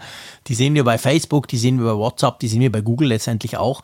Also das ist eine Entwicklung, die natürlich grundsätzlich ähm, auch problematisch ist. Das will ich überhaupt nicht in, in Abrede stellen. Los, ja. Aber es geht eben um viel, viel mehr und es geht um viel mehr als nur um ein Spiel, das quasi zurück in den App Store will oder ein Spielehersteller, der noch mehr Geld verdienen will, sondern es geht letztendlich wirklich über die, um die App-Ökonomie, wie wir sie uns gewöhnt sind. Und ja, drum ja, das wird schon noch ein Weilchen dauern. So, ich höre jetzt auf, da irgendwie zu unken. Wir kommen zum nächsten Punkt. Das passt nämlich ganz gut. Auch das wird noch ein Weilchen dauern. Da hat doch Apple vor einiger Zeit ganz viel Geld, ich glaube eine Milliarde oder so, ausgegeben für ein paar erfolglose Intel-Entwickler, die an 5G-Modems rumgewerkelt haben. Ich bin jetzt ganz fies, ich weiß, aber wir wissen alle, die Intel-Modem-Sparte, die war nicht so arg erfolgreich. Ähm, Apple musste sich dann mit Qualcomm einigen. Schrecklich für Apple, sicher eines der schlimmsten Dinge der letzten Jahre, bin ich überzeugt davon. Apple hasst es, abhängig zu sein, weil die schönen 5G-Chips, die ja in unseren aktuellen iPhone 12 Modellen werkeln, ähm, eben nicht von Apple kommen. Aber man weiß, Apple hat diese Intel-Sparte gekauft und werkelt selber dran. Aber das dauert schon noch ein Weilchen, oder? Hm. Ja, Apple will, und das kann man sehr gut nachvollziehen, augenscheinlich auf Nummer sicher gehen, dass sie jetzt nach diesem Intel-Debakel nicht ein zweites Mal auf die Nase fallen, sondern dass es hm. dann wirklich auch dann ihren Ansprüchen genügt. Also 2023 sollen diese eigenen 5G Baseband-Chips dann das erste Mal dann zum Einsatz kommen in den iPhones und nicht vorher. Sie, sie haben da keine Eile jetzt, also zumindest mhm. haben sie jetzt, sie Gründlichkeit vor Eile, sagen wir es mal so. Das ist, glaube ich, die, die Prämisse, die sie da ja. letztendlich dann anlegen. Mich, mich erinnert dieser Fall ja sehr stark an diese, du erinnerst dich vielleicht noch, diese, diese Kooperation mit Motorola seinerzeit, vor dem ersten iPhone. Dieser, mhm. das ist offensichtlich bei Apple ein Thema, was immer wieder aufkommt. Im ersten Moment vertrauen sie auf einen, auf einen Partner und das war in dem Fall mhm. ja Intel, weil sie damals von Qualcomm sich lösen wollten, von dessen deren Bedingungen für die Abnahme genau. von Chips. Und dann hatten sie sich erhofft, dass Intel, immerhin ja auch eine Größe, dann letztendlich 5G-Chips oder, oder mhm. Mobilfunk-Chips liefert, die dann eben dann Schritt halten können mit denen von Qualcomm und äh, es äh, hat nicht funktioniert. Jetzt nehmen sie es selbst in die Hand, wie beim iPhone damals. Letztendlich ist das auch, wir sprechen heute viel über Apples DNA, aber ich glaube auch das ist etwas, was sich entwickelt hat bei den iPhone-Chips ja genau gleich. die wurden früher eingekauft, inzwischen schon seit vielen Jahren ist Apple super erfolgreich. Bei Mac, wir erleben es gerade mit, ist die Transition weg von Intel zu eigenen Chips auch gerade im Gange. Also das gehört bei Apple dazu, dass sie wirklich die komplette Sache kontrollieren wollen und so wenig wie möglich externe ähm, Lieferanten quasi einbinden müssen oder eben von denen abhängig sein müssen. Und dieses 5G-Modem, das war genau so. Also sie sind dann zu Qualcomm gegangen. Sie mussten sich halt den, den Konditionen von Qualcomm beugen, viel Geld ausgeben. Aber man muss natürlich auch sagen, ich habe das extrem, mir ist das extrem aufgefallen beim Wechsel vom iPhone 11 Pro Plus Max riesengroß aufs iPhone 12, dass halt diese Qualcomm-Chips nicht nur im Bereich 5G, sondern ganz generell sind die natürlich nicht umsonst Weltmarktführer in dem Bereich, weil sie sind auch saumäßig gut. Also mein iPhone 12 hier unterm Dach in Bern, wo ich seit Jahren sitze und seit eineinhalb Jahren quasi auch noch arbeite, ähm, ich habe viel besseren Empfang mit meiner Swisscom SIM-Karte, als ich das mit dem iPhone 11 hatte. Das ist mir schon aufgefallen beim Zugfahren etc. Also allein der Empfang, die Geschwindigkeiten, die du erzielen kannst, sind bei Qualcomm viel, viel besser. Und das wiederum macht natürlich auch einen großen Druck auf Apple. Man hat gemerkt, wow, der Wechsel, der nervt zwar, kostet einen Haufen Geld, macht Apple abhängig, aber für die Nutzer jetzt im ersten Schritt war, ist viel besser. Alles ist eigentlich besser in diesem Bereich Empfang bei den neuen iPhones. Und wenn dann Apple um die Ecke kommt und sagt, wir machen es jetzt selber, dann muss es natürlich genau dem Apple-Qualitätsanspruch genügen. Und da bin ich ehrlich gesagt froh, wenn sie sich noch ein Jahr oder zwei länger Zeit lassen, weil ich will dann keine Rückschritte erleben. Das Interessante übrigens an dieser Geschichte mit den Intel-Chips und diesen Auffälligkeiten, die du beschrieben hast, ist, dass mir das vor allem Leute gesagt haben, die viel telefonieren.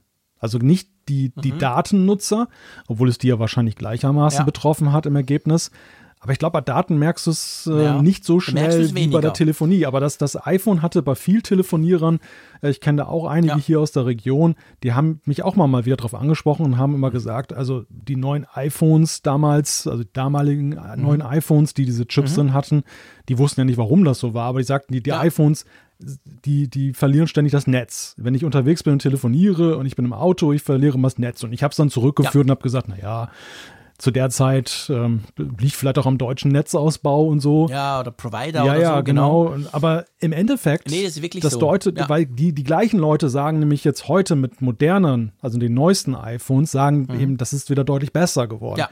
Also es ist augenscheinlich ein Telefoniererphänomen. So.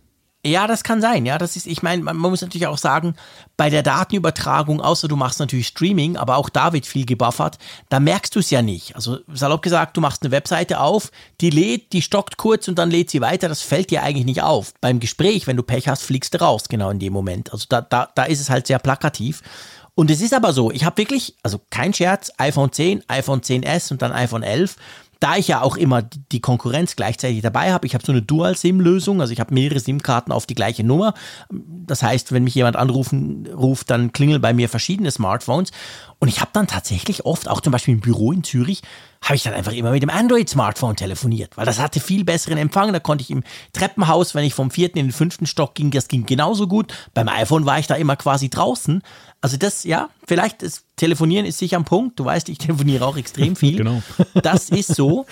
Und eben, also das ist natürlich einfach ein Benchmark, den muss Apple dann halt, äh, halt selber halten, wenn sie wieder mit ihren eigenen Modems um die Ecke kommen. Aber ich bin da grundsätzlich auch zuversichtlich. Bei den Chips selber sehen wir ja, wie, wie gut Apple ist in dem Bereich.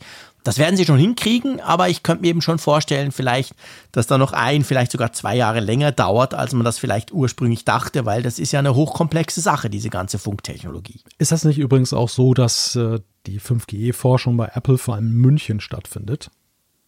Ich glaube ja. Ich, ich meine das doch, ich, ich meine das mal gelesen zu haben, ja.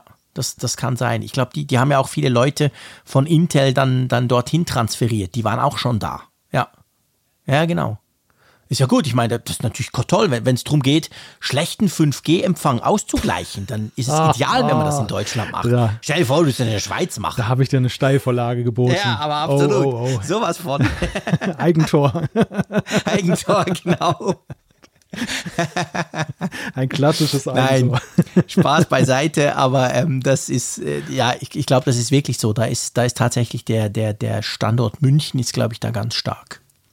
Gut, wollen wir mal von den trockenen Themen bezüglich ähm, Funkempfang und solches Zeug zu den lustigen Themen Farbe kommen. Genau, bring mal ein bisschen Farbe ins Spiel. Genau, wir bringen jetzt endlich mal ein bisschen Farbe, weil eine völlig trockene und, und Schwarz-Weiß-Sache hier. Ähm, ja, die IMAX stehen ja vor der Tür, die kommen ja irgendwann dann mal, Ende, Ende Mai kann man die ja dann ähm, haben, bestellen kann man sie ja schon.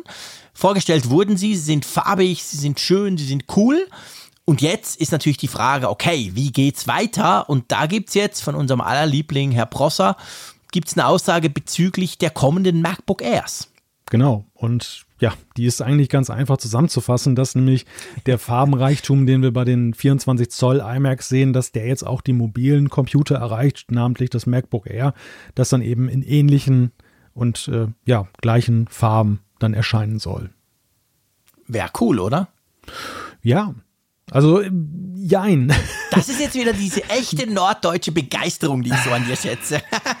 Die, diese, weißt du, dieses Thema hat zwei Dimensionen. Das, das eine ist erstmal die Freude daran, dass es mehr zur Auswahl gibt. Im Sinne von ja. äh, personalisierbarer Präferenzen kann, äh, deinen dein, dein persönlichen Stil kannst du halt dann eben genau. dann da wiederfinden. Also, das kann ich ja nur begrüßen. Was sollte ich, was sollte ich da dagegen haben? Aber ja. der, der Punkt aus persönlicher Perspektive ist die Angst, dass es jetzt noch komplizierter wird, die richtige Konfiguration zusammenzustellen.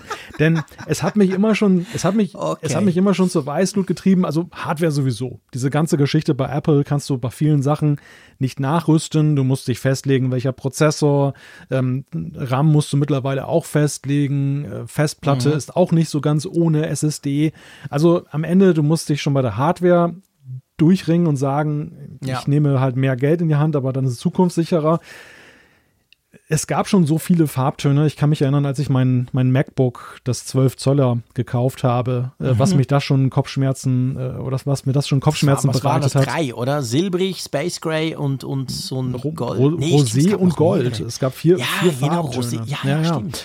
Und das, das war schon schwer genug. Ich konnte nach dem Ausschlussprinzip zum Glück das dann für mich dann auf Space Gray reduzieren. Aber jetzt mit diesen vielen Farben. Hätte ich dir auch sagen können. Mit diesen vielen Farben, das würde mich ja verrückt machen. Also, oder wird mich verrückt machen. ja, aber naja. Also, Oder ist das, ja, für dich ganz, okay. das ist für dich ganz klar? Du nimmst Silber. nee, nee, Silber nie. Nee, definitiv nicht. Also ich meine, ich, ich bin so alt, ich hatte so viele tausend Macs, die alle silbrig waren. Silber ist für mich die nächsten 20 Lichtjahre gestorben. Aber ähm, einfach, weil ich schon so oft hatte. Ja. Nee, ja, klar, schwierig. Rot, geil, blau, sowieso cool, gelb, eigentlich auch ein schönes, grün, ja, super Sache, pink, nein. Ähm, ich gebe dir recht, natürlich, aber auf der anderen Seite ist doch cool. Also, das ist, ich meine, wir werden das Problem lösen können. Irgendwann entscheidet man sich halt. Mhm. Und wahrscheinlich, wie bei den Autos auch, ist es dann am Schluss einfach grau. Die meisten Leute sind ja langweilig, die finden es zwar cool, wenn es rote Autos gibt, aber kaufen tut sie dann doch keiner. Das ist wahrscheinlich ganz ähnlich dann bei diesen Geräten auch. Bin ich echt gespannt drauf. Also, ich könnte mir das schon so vorstellen, aber hm. einfach weil man Angst hat halt, ich, ich kann das ja auch nachvollziehen. Du kaufst dir so ein MacBook Air in Gelb, das ist geil beim Auspacken, das ist richtig cool die ersten paar Tage. Die Frage ist, willst du drei Jahre auf so ein gelbes Ding starren? Nervt dich das irgendwann? Hm? Drum dann vielleicht doch wieder Space Gray. Also ich bin grundsätzlich immer für Auswahl, ich finde das eigentlich cool und es würde, für mich ist halt so ein bisschen, wir sehen es jetzt bei den iMacs, und ich könnte mir schon vorstellen, dass Apple tatsächlich beschlossen hat, hey, diese M1-Geschichte und überhaupt das Ganze, diese Transition hin zu den Apple-Chips, wir nutzen das, um das Design mal so richtig durchzuschütteln. Ich sag das mal so. Mhm. Und halt auch so ein bisschen zurückzugehen, weil, hey, das orange MacBook Air, oder, oder hieß das überhaupt MacBook Air? Weißt du, das mit dem Henkel, das du rumtragen konntest, das Plastikding, das hieß natürlich nicht Air. Wie hieß denn das? Das, das dieses quasi, zuerst kam doch dieser mhm dieser iMac mit Röhrenbildschirm, den gab es auch in verschiedenen Farben und danach kam eben das MacBook auch in verschiedenen Farben. Und das hat war schon das was das, War das nicht das iBook oder so? Nee, das iBook, genau. Dankeschön. Siehst du, natürlich, das iBook, logisch. Und das war irgendwie, ja, das war einfach geil. Also das mhm. war, klar, ich schwärme wieder vom Krieg, aber ich fand das irgendwie total cool. Und ich würde mich schon freuen, wenn das äh, beim MacBook Air, weißt du nicht beim MacBook Pro, ja, ja. seien wir also ein rotes MacBook Pro, nein, für irgendwie 4000 Euro, nee, geht gar nicht. Aber so ein MacBook Air, doch, das ist doch klar, ist doch cool, das ist Lebensfreude.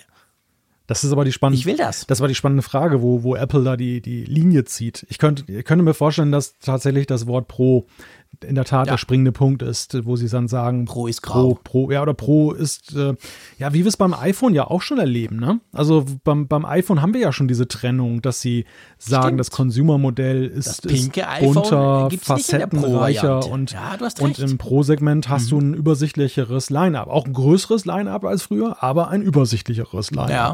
Also Ja, und die Farben sind nicht ganz so knallig, ist eher so ein bisschen gedeckt. also so, so gesehen haben sie diese, diese Trendwende haben sie ja schon eingeleitet. Ich glaube auch tatsächlich, dass da, dass das nicht eine Laune ist, sondern dass Apple da so eine neue Design-Dekade einleitet. Dass Apple Mhm. ich auch. stand ja, du hast es ja schön jetzt mit Blick auf die Vergangenheit erzählt. Das war damals so auch so eine Erweckungsphase, diese Rückkehr von Steve Jobs, diese, diese Mhm. Total. Dominanz von Johnny Ive. Sie haben damals schon so ein wenig auf diese bunten Apple-Farben der Anfangsjahre im Logo angespielt, äh, so eine Art äh, bisschen Retro. Und darauf nimmt, Ja, genau. darauf nimmt man jetzt erneut Bezug. Also man, man nimmt diesen positive, diese positive Erinnerung nach dem Motto, das war die Zeit, als Apple, Apple wurde bunt, oh, Apple wurde besser, Apple wurde super erfolgreich. Und daran knüpft man jetzt designmäßig an. Man Ja. geht weg von diesem sehr schlichten, reduzierten Design. man, man, man könnte das ja, also wenn ich mir das so überlege, wenn ich dir so zuhöre, man, man kann das recht gut vergleichen, weil damals war es ja so, eben, du hast gesagt, Rückkehr Steve Jobs, kompletter Aufbruch, dieser ganz neue iMac und dann das iBook. Und vorher waren die Macs jahrzehntelang grau. Es gab sogar diese schrecklichen, ähm, wie hießen die? Weißt du, wo andere quasi noch die Macs machen durften, diese Clones quasi, diese offiziellen, hat ja alles überhaupt nicht funktioniert. Apple war beinahe pleite und dann der Aufbruch und der Aufbruch war dann quasi farbig. Jetzt natürlich, Apple geht's unglaublich gut und mit Intel hatten sie doch immer eine tolle Partnerschaft, aber letztendlich sind sie jetzt doch auch eben unabhängiger. Sie werden jetzt mit den M1, mit den eigenen Chips unabhängiger und das könnte man eben auch feiern mit mehr Farben, zumindest bei gewissen Modellen. Also ich sehe da durchaus eine gewisse Analogie. Ja, und Apple steht ja unter einem, also gar nicht mal, so- es ist gar nicht mal so sehr star so stark ein Wettbewerbsdruck, sondern eher ein Eigendruck. Der, der, Genau, Eigen, der genau. Eigendruck der, der eigenen Kunden, sich ständig neu zu erfinden. Und äh, wir, wir haben ja diese Diskussion schon lange geführt, dass so immer unterstellt wurde, ja, Tim Cook, hm, der verwaltet ja nur das Erbe von Steve Jobs, der setzt keine eigenen Akzente. Also wie viele Jahre haben wir damit zugebracht mit dieser Debatte, ähm, welches Produkt, äh, welche neue Produktlinie hat eigentlich Tim Cook geschaffen? Er, er lebt ja lange damit, mit dieses, dass er, dass er eigentlich kein innovativer Typ ist. Und dann hat er ja nun ein, eine Sache nach der anderen ausgebracht und so langsam verstummten die Stimmen, aber dann, dann äh, schoss sich plötzlich alles ein auf das Design, nach dem Motto, ach, der, der iMac, ja, ist schon seit zehn Jahren das gleiche und so weiter. Und ja, ich glaube, das ist die Antwort darauf. Also es, ich glaube auch, dass da auch strategisch was dahinter steckt. Es wird ja immer wieder gesagt, dass Tim Cook oder Tim Cook hat ja selber gesagt, dass er sich in so und so vielen Jahren nicht mehr in der Position sieht. Er leitet jetzt so eine Übergabe ein. Und diese Übergabe, er will nicht dem Nachfolger es überlassen, Apple neu zu erfinden. Er selber erfindet Apple gerade neu. anstoßen. Genau, er, Ja, er, genau. er schafft das Standbein der Services, er macht eine, er, er beginnt eine neue Design-Dekade und letzten Endes mit den Chips hat er ja auch ein neues Zeitalter jetzt noch in der, ja, in dieser Vorgehensweise, wir machen es einfach selbst, weißt du, wir, wir machen Mhm. ein geschlossenes System, wir, wir, wir lassen uns nicht reinfuhrwerken. Ja, ja, ganz genau. Das ist, das ist definitiv ganz genau, da ist was dran. Also mal schauen. Wir wissen es letztendlich nicht, aber ich glaube, das haben wir jetzt lang genug zusammen diskutiert. Das, das hätte was, das würde wahrscheinlich passen. Man könnte sich das gut vorstellen, jetzt nach den iMacs, dass wir quasi die andere ja noch nicht pro Linie, die ja eigentlich auch ein Refresh braucht, weil das MacBook Air mit der M1-Plattform wurde zwar vorgestellt letzten November, aber ja, das sah halt genau gleich aus. Niemand erkennt das und so. Also da, da muss was kommen. Und ich glaube, das passt, dass nicht nur das Design refreshed wird, sondern quasi auch noch angepinselt wird und wir verschiedene Farben sehen. Wenn wir schon beim Verspielten sind, bei verspielten Farben, dann könnten wir eigentlich noch einen Schritt weiter gehen. Und zwar zu einem Gerücht, das ich seit Jahren nicht so recht glauben mag. und das jetzt schon wieder um die Ecke kommt. Und vielleicht erklärst du mir, warum es dieses Mal anders ist. Es geht nämlich darum, dass doch schon länger immer wieder von gewissen Quellen zu hören ist, dass Apple wohl offensichtlich so eine Art Spielkonsole wie die Nintendo Switch plant. Ja, es wurmt augenscheinlich einige da draußen, dass Apple beim Thema Gaming ja nicht so recht, äh, wie sagt man hier, so an, der, an der Küste ein, ein Bein an Deck kriegt. Das Sehr schön, ja, das ist gut, gut gesagt, genau. Ja. Also sie haben ja viele Anläufe gestartet. Äh, Apple Arcade ist Ausdruck davon, die, die, die ja. Planung oder der, der Vorstoß damals auch auf dem Apple TV, das so ein bisschen Spielekonsolenartig zu nutzen. Du hast überall die Möglichkeit, ja, Game-Controller einzubinden ja. Also es ist, es ist ja schon wirklich so, dass Apple ja schon Vorstöße gemacht hat, die klar darauf hindeuten, dass sie, dass sie gerne im Gaming-Bereich eben auch mhm. ein Name wären oder mitspielen, ja, mitspielen buchstäblich. Ja. Aber, aber das Ganze ist halt dann, ja, so, so wie ich bei Super Mario, recht glücklos bislang immer verlaufen. Und ja, jetzt mhm. neu dieses Gerücht jetzt aus Korea, äh, das da besagt, so eine Hybrid-Game-Konsole, so eine Art Nachfolger vom iPod Touch, den man eben verbinden kann mhm. mit so Steuerelementen. Ich glaube, die allgemeine Deutung ist, da wird einiges vermengt, was, was eigentlich schon ja. länger an Gerüchten kursiert, oder? Habe ich auch so ein bisschen den Eindruck, genau. Also, dass dort ich meine, natürlich, die, die Nintendo Switch, eine der erfolgreichsten Spielkonsolen, die jemals hergestellt wurde, schon jetzt, obwohl die noch gar nicht so alt ist. Ein, ein gigantischer, gigantisch gute Idee, muss man ganz klar sagen. Dazu die coolen Spiele von Nintendo. Das weckt natürlich gewisse Begehrlichkeiten, das ist klar, von verschiedensten Seiten, wo man sagt, hey, aber so ein Konzern wie Apple, das kann doch nicht sein, dass die das da quasi einfach zugucken. Müssten die doch auch können. Gleichzeitig natürlich die Geschichte iPod Touch, der wurde seit 1835 nicht mehr aktualisiert. Der ist doch eher schon älter. Ähm, also auch da die Frage, ja, was, was geht denn damit? Kann man den nicht irgendwie aufbohren, so quasi iPhone-Modem raus und dann Game-Konsole draus basteln oder so? Ich, ich glaube, ich, ich glaube das irgendwie nicht so recht. Und zwar glaube ich das drum nicht so recht, weil der Markt der, der, der mobilen Spielkonsolen ist unglaublich schwierig. Hm. Also Sony hat das ja probiert, mehrmals, mit richtig viel Geld. PlayStation Portable, PlayStation Vita dann. Das waren grundsätzlich rein technisch gesehen tolle Geräte, da, da liefen Spiele drauf, die man relativ einfach anpassen konnte von den bestehenden PlayStation-Spielen und so weiter, waren aber alles Flops. Warum waren das alles Flops? Weil entweder bist du Gamer und du willst was Richtiges, dann, dann hast du eine Spielkonsole oder ein PC oder so. Oder du spielst auf dem Handy oder auf dem Tablet. Aber dazwischen ist relativ wenig Platz. Jetzt kannst du sagen, okay, aber Nintendo hat es geschafft. Ja, Nintendo hat es geschafft. Aber auch nur, weil die einfach diese ganz tollen Charaktere haben. Die haben einfach diese, all die Figuren, die man kennt, quasi, die, daraus können die was entwickeln und die haben sich noch diese ganze Haptik-Geschichte, du kannst ja Sachen bauen und diese Controller abnehmen und so. Das ist wirklich so ein hybrides Teil. Aber das lebt mehr von den Spielwelten und weniger von der Hardware. Und ich ganz ehrlich sehe Apple da nicht drin, weil die haben nicht diese geilen Spiele. Oder man assoziiert sie nicht mit Apple. Und drum, ich weiß nicht, die sollen lieber I iPads verkaufen. Hm. Darauf kannst du auch geil spielen. Ich steck gerade. Ich sehe das echt nicht. Ich stecke gerade in einem Dilemma, weil ich wollte gerade sagen, ähm, dass so, ja, so eine Spielekonsole, die ist, es gab ja mal so eine erfolglose Episode bei, bei Apple in den 90er Jahren, da haben sie tatsächlich mhm. ja irgendwie eine Spielekonsole gemacht und die hat. Pipin hieß doch das, oder irgend Ja, mit Bandai haben sie zusammen dann irgendwie da gearbeitet. Ja, genau. Das hat Steve Jobs dann gleich nach seiner Rückkehr zur Firma dann kassiert, weil es völlig erfolglos war. Mhm. Ähm, ich wollte gerade sagen, das passt eigentlich nicht zu Apple und ich kann mir irgendwie auch gar nicht vorstellen, so gerade jetzt die erfolgreichen Spieletitel, dass sie dann, mhm. dass das so ihr Ding ist, aber dann fiel mir plötzlich ein, dass ich ähnlich damals argumentiert habe gegen einen TV-Streaming-Dienst bei Apple und, und das, wo ich auch gesagt habe, naja, das sind dann so saubere Serien und äh, das äh, passt irgendwie nicht zu Apple, dass wenn sie dann eben das haben, was Netflix und Co. dann halt anbieten. Genau, und dann hat Apple Apple TV Plus rausgebracht gebracht und ist eingeschlagen wie ein Komet. Ja, und gen genau, und dann und da wird es dann ambivalent, weil auf der einen Seite muss ich sagen, dass das, was Apple da jetzt gemacht hat an, mit TV Plus, mir eigentlich ziemlich gut gefällt. Aber eben auf der anderen Seite, ja, wie du schon sagst, äh, mit dem Kometen, das hat dann auch nicht, bislang noch nicht so ganz geklappt. Mhm. Ne? Also das. Geht mir auch so, die, Inhalt, die Inhalte finde ich cool. Ja. Also, das wäre eigentlich, ist das so ein Frickscher Streaming-Dienst.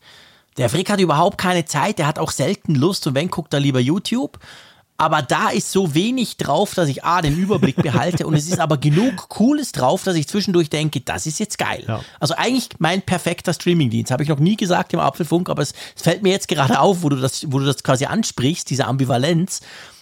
Der passt mir nämlich genau dahin. Es ist nicht wie Netflix, wo ich 5000 Serien habe und 8000 hätte ich schon lange gucken sollen. Das nervt mich schon, denke ich, nein, diese blöde Liste, die ist viel zu lang, ich mach's gleich wieder zu. Bei Apple TV Plus ist das alles so schön übersichtlich. Da kommt ab und zu alle paar Wochen mal was raus. Ähm, stimmt, aber ja, ich meine, wir sind uns einig, Apple TV Plus ist ein strategischer Entscheid. Da geht es um Services, ja. wie, wie bei anderen Dingen auch. Das macht man einfach. Und da versucht man ein Bein auf den Boden zu kriegen, aber da geht es nicht primär darum, jetzt ganz schnell Geld zu verdienen. Bei einer Spielkonsole, ja gut, bei Spielen geht es. Da ist auch die Konkurrenz anders, sorry. Ja, aber bei Spielen geht es andererseits natürlich auch um einen strategischen Move, denn wir, wir, sehen, ja. wir sehen ja an diesem ganzen Epic-Fall, äh, dass damit, oder wir sehen es auch generell am App Store, was, wo, wo sind denn die meisten erfolgreichen In-App-Purchase-Titel? Spiele, Spiele, Genau, das, ja. sind eben die, das sind eben die Spiele, die, die verkaufen das am besten. Also wo der Anwender bei einer Dienstleistung, bei einer Tool-App noch überlegt, ob er einmal 9 Euro bezahlt, um dann die Erweiterung zu kriegen, da, da mhm. ballern die Spiele Spieler jeden Tag äh, hunderte von Euro ja. raus, um Add-ons zu kaufen. Genau. Und so gesehen ist das natürlich schon eine strategische Größe, dass du diese Spiele auf deiner Plattform hast und anbietest und äh, möglichst noch, ja, dann guckst, wie kannst du es noch attraktiver machen, damit du noch mehr Cash damit generierst. Aber auf der anderen Seite, ja, also, ich bin bei dir bei den Spielen. Aber drum gibt es ja auch Apple Arcade und drum gibt es ja überhaupt ganz geile Spiele auf der iOS und iPad OS-Plattform. Weißt du, ich sehe die Hardware nicht. Ja, da, da hängt es bei mir. Ja, und ich glaube, dieses Gerücht entspringt dem, den Beobachtungen, dass eben Apple bei seinem Versuch, das in sein, sein vorhandenes Geräte-Line-Up zu integrieren, diesen Spielegedanken, bislang halt weitgehend glücklos geblieben ist. Also ja. allen voran muss man ja gerade jetzt auch mal auf das Apple TV anspielen, denn, ja, denn der, dass diese neue Siri Remote, die da jetzt mit dem da verkauft wird, dass die zum Beispiel jetzt nicht mehr dieses äh, Gyroskop da drin hat und so diese, diese, mhm. diese, diesen Beschleunigungssensor auch, damit du dann eben Spiele damit spielen kannst. Das zeigt ja schon ganz klar, dass Apple das eigentlich verloren gegeben hat, diese, ja, diese Amb Absolut. Ambition. Und ja, gut, ich meine, andererseits beim iPad und iPhone wird es häufig unterschätzt, finde ich. Also, das ist schon, das ist schon ein veritabler Gaming-Markt mit den Geräten. Das ja, logisch. Natürlich, beim iPhone und beim iPad, das ist eine Riesenkiste. Da bin ich ganz bei dir. Ich bin übrigens auch noch nicht hundertprozentig überzeugt, ob Apple den, den Apple TV per se als Spielkonsole aufgegeben hat, beziehungsweise anders, dass man das daran sieht, dass die Siri Remote jetzt diese, diese Sensoren nicht mehr hat. Weil einfach, wenn man ehrlich ist, wer zum Geier spielt mit einer Siri Remote? Das ist wirklich, das ist wirklich das ist, das ist unterste, unterste, ich spiele mal ganz klein bisschen, aber ich habe noch nie gespielt Geschichte. Wenn du das aber ernster nimmst, dann bist du sofort weg von dieser Remote. Also mit anderen Worten, jetzt wo ja mhm. Apple mit dem iPad und so, kannst du ja zum Beispiel den neuesten Controller von Sony und von der Xbox, die ganz neuen, kannst du ja dort nutzen, auch am Mac dann. Ähm, da stellt sich schon die Frage, ich, ich ich bin noch nicht ganz sicher, ob wir nicht vielleicht doch mal ein Apple TV mit irgendwie so einem A14 Schieß mich tot Chip oder sogar einem M1 Prozessor sehen werden. Und der hat dann halt ganz selbstverständlich diese Konnektivität zu den Controllern. Und dann kannst du richtig gamen drauf, weißt du? Also die, das andere kann ich nicht ernst nehmen. Das habe ich nie ernst genommen. Also die Frage, wer das gemacht hat, kann ich dir beantworten. Er sitzt am anderen Ende der Leitung. Ich, ich? Nein, ich. Ich habe das, Ach, ich habe das mit der, also ja. ich habe tatsächlich ja, die wenigen, ich bin jetzt, ich bin kein Gamer, aber die wenigen Spiele, Nein. die ich ausprobiert habe und die bei mir einen guten Eindruck hinterließen mhm. auf dem Apple TV, waren tatsächlich diejenigen, die Gebrauch gemacht haben von diesen Sensoren. Da zum ja. Beispiel Tennis spielen am, am, Bildschirm oder Golf spielen. Ich fand das lustig. Also ich fand diese Idee, die, die ja Apple nicht erfunden hat, sondern das haben sich ja abgeguckt. Ich glaube bei ja, Nintendo klar. oder wer, die genau. haben ja genau. auch solche Controller und dann kam eben das Apple TV und hatte auch diesen Beschleunigungssensor und so weiter, das Gyroskop drin, um eben dann diese, ja, wie du die Remote hältst, dann einzuscannen und das umzusetzen, eine spielerische Bewegung. Das fand ich lustig. Also deshalb ist, finde ich, der, für mich ist es noch unattraktiver geworden, ein Spiel auf dem Apple mhm. TV zu machen. Und das unabhängig davon, selbst wenn sie jetzt noch einen dickeren Prozessor da reinpacken. Ähm, ganz ehrlich, also für mich ist, ja, für mich ist das erledigt. Du bist, du bist nicht Zielgruppe. Das stimmt, ja. Du bist quasi eben wirklich der absolute Casual Gamer, ja. der das lustig findet, ja. absolut. Das hat Apple probiert, aber seien wir ehrlich, das hat nicht wirklich funktioniert. Ich glaube, das sind einfach zu wenig, die so gamen. Und dann gibt's aber einen viel größeren Markt. Und ich meine, wir sprechen jetzt hier eigentlich über eine Spielkonsole von Apple. So sind wir ja drauf gekommen. Mhm.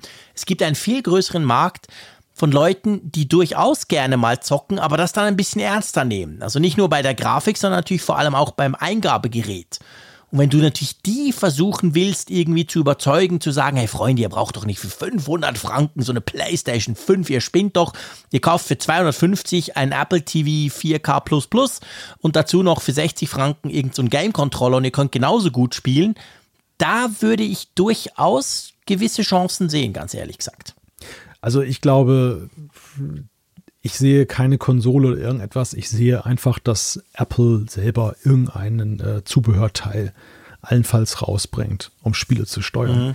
Denn ich habe mich schon gewundert darüber, dass es ihn so, klar, ich meine, es ist Ausdruck von Ernst, Ernsthaftigkeit, wenn du zum Beispiel den, den Sony-Controller von der PlayStation unterstützt oder den Xbox-Controller. Ja, klar. Der, weil letztendlich das sind Namen, das sind Marken, die stehen für professionelles Spielen.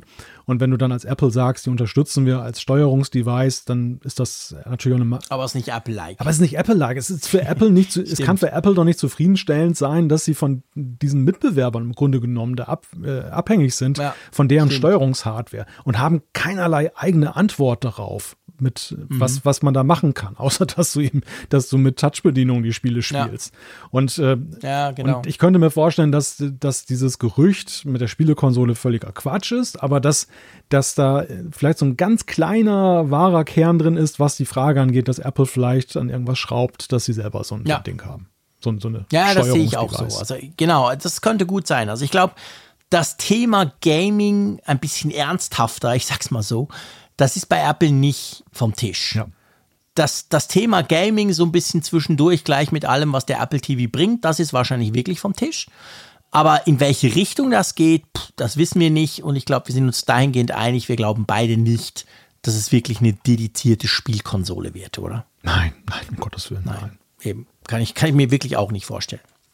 So, dann kommen wir zum nächsten Punkt und den habe ich ja also ein bisschen als Überraschungspunkt angekündigt. Frech wie ich nun mal bin. Und zwar ist das eine Premiere nach 275 Folgen, nee, 274, wir sind in der 275. vom Apfelfunk. Weißt du das? Oh, tatsächlich. Ich halte mal 17 Minuten die Klappe. So, ja. Das kann eigentlich fast gar nicht sein, aber es gibt einen wunderschönen Grund dafür und zwar der liebe Malte hat mit einem echt spannenden, coolen Entwickler gesprochen. Und was das dann, wie das vielleicht weitergeht und so, das sprechen wir dann nachher. Es geht nämlich um die tolle App Ulysses und ich schlage vor, du legst mal einfach los. Am 7. Juni 2021 startet sie. Die diesjährige Apple Weltentwicklerkonferenz, die WWDC 21. Die Fachwelt schaut wie jedes Jahr gebannt darauf, was Apple an neuer Software präsentiert. Aufgrund der Pandemie muss die Konferenz einmal mehr online stattfinden. Doch für die Developer ist die WWDC weit mehr als nur ein großes Update. Was fasziniert die Entwickler eigentlich an dieser Konferenz? Welche Rolle spielen Apps aus Deutschland? Diese und viele weitere Fragen bespreche ich im Zuge dieser Serie mit Entwicklern aus ganz Deutschland. Es geht um Apps Made in Germany. Den Anfang macht Ulysses.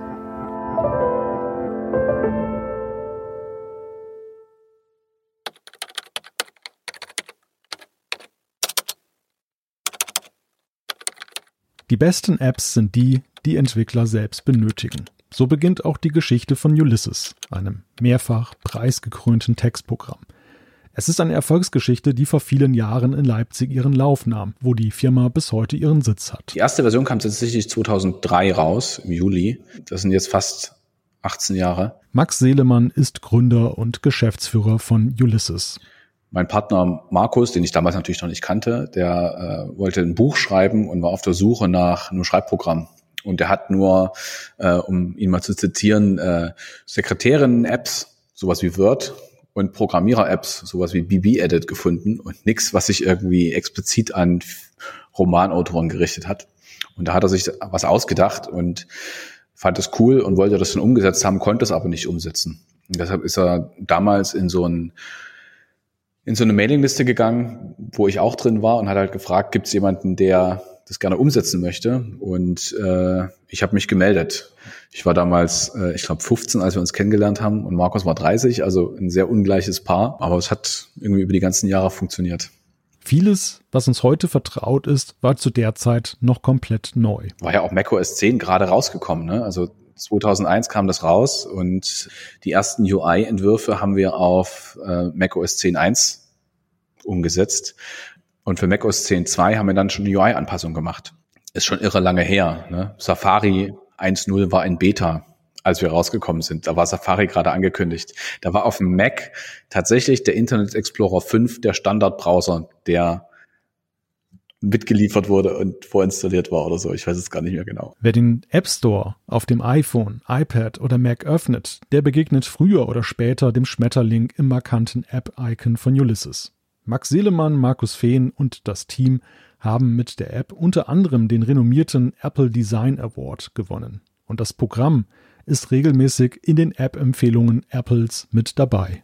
Ulysses ist ein Schreibprogramm für eigentlich alle Vielschreiber. Ähm, kann man sich vorstellen, Journalisten, Autoren, Romanautoren oder äh, auch wissenschaftliche Arbeiten. Ähm, wir haben Blogger, Leute, die ihr Tagebuch damit schreiben. Also es ist eigentlich ein Programm für alle, die regelmäßig beruflich oder auch freizeitmäßig viel Text produzieren. In den ersten Jahren war die App ein Hobby, erzählt Max. Für ihn als Student war es ein schönes Zubrot. Damit konnte er sein Studium finanzieren und sich obendrein regelmäßig neue Macs und iPhones leisten. Und dann kam der Mac App Store raus und das war Januar 2011 und ich glaube, ich habe in meinem Leben kaum einen Monat so intensiv noch in Erinnerung, der schon so lange her ist, äh, wie diesen einen Monat, weil also ich habe in dem Monat mein Diplom gemacht, ich bin das erste Mal Vater geworden, der Mac App Store kam raus und ich habe meine Promotionsstelle angetreten. Und äh, der Mac App Store, wir haben da dieses alte Ulysses, was wir hatten, reingetan. Wir haben in der ersten Woche hatten wir total Glück, weil es wurde in neu und betrachtenswert, das war diese eine Kategorie, die es damals gab, gefeatured, war nur das Logo, aber in der ersten Reihe war es halt zu sehen. Wir haben in der ersten Woche 20.000 Euro Umsatz gemacht aus dem Nichts, mehr oder weniger. Ne? Das war, ich glaube, ich habe das mal nachgeguckt, das Jahr davor haben wir fast, haben wir im Jahr fast genauso viel gemacht. Ne? Und das war in einer Woche. Und da haben wir gesagt, geil, 20.000 Euro. So als ich als Student, ne? Ähm, da kaufe ich mir einen neuen Mac von und da kann ich wenigstens drei Monate lang von meine kleine Familie ernähren. Ich wäre doch blöd, wenn ich das jetzt nicht probiere, da ein Business draus zu machen. Und das war wirklich der Auslöser. Also das war wirklich, ähm, ich hatte Glück, dass Markus zu der Zeit halt auch in so einem Umbruch war ich habe den angerufen und habe gesagt, so, du Markus hier, ich habe ja so eine Promotion angefangen, aber irgendwie habe ich gar keinen Bock drauf. Und wenn ich das durchziehe, dann muss Ulysses sterben. Und irgendwie bin ich nicht bereit, das aufzugeben. Wollen wir nicht mal probieren, ob wir da jetzt nicht eine Firma draus machen können?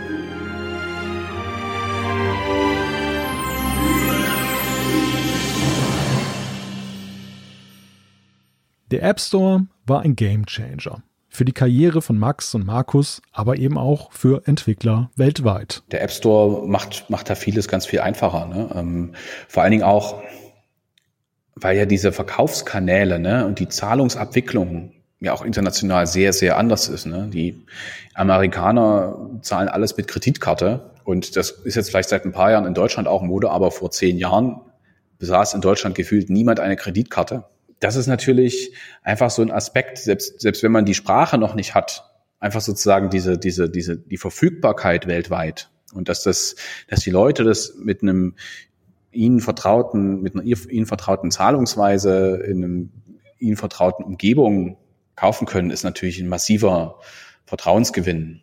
Unser Umsatz äh, kommt zum größten Teil aus dem Ausland. Also über 80 Prozent sind, glaube ich, außerhalb der EU. USA ist natürlich Markt Nummer eins, aber China ist zum Beispiel Markt Nummer zwei. Und das ist ein Markt, den ich weiß nicht, ob ich ihn mir von alleine hätte erschließen können. Aus dem Zwei-Mann-Betrieb ist mittlerweile ein Unternehmen mit 21 Mitarbeitern geworden. Natürlich gab es Höhen und Tiefen, sagt Max.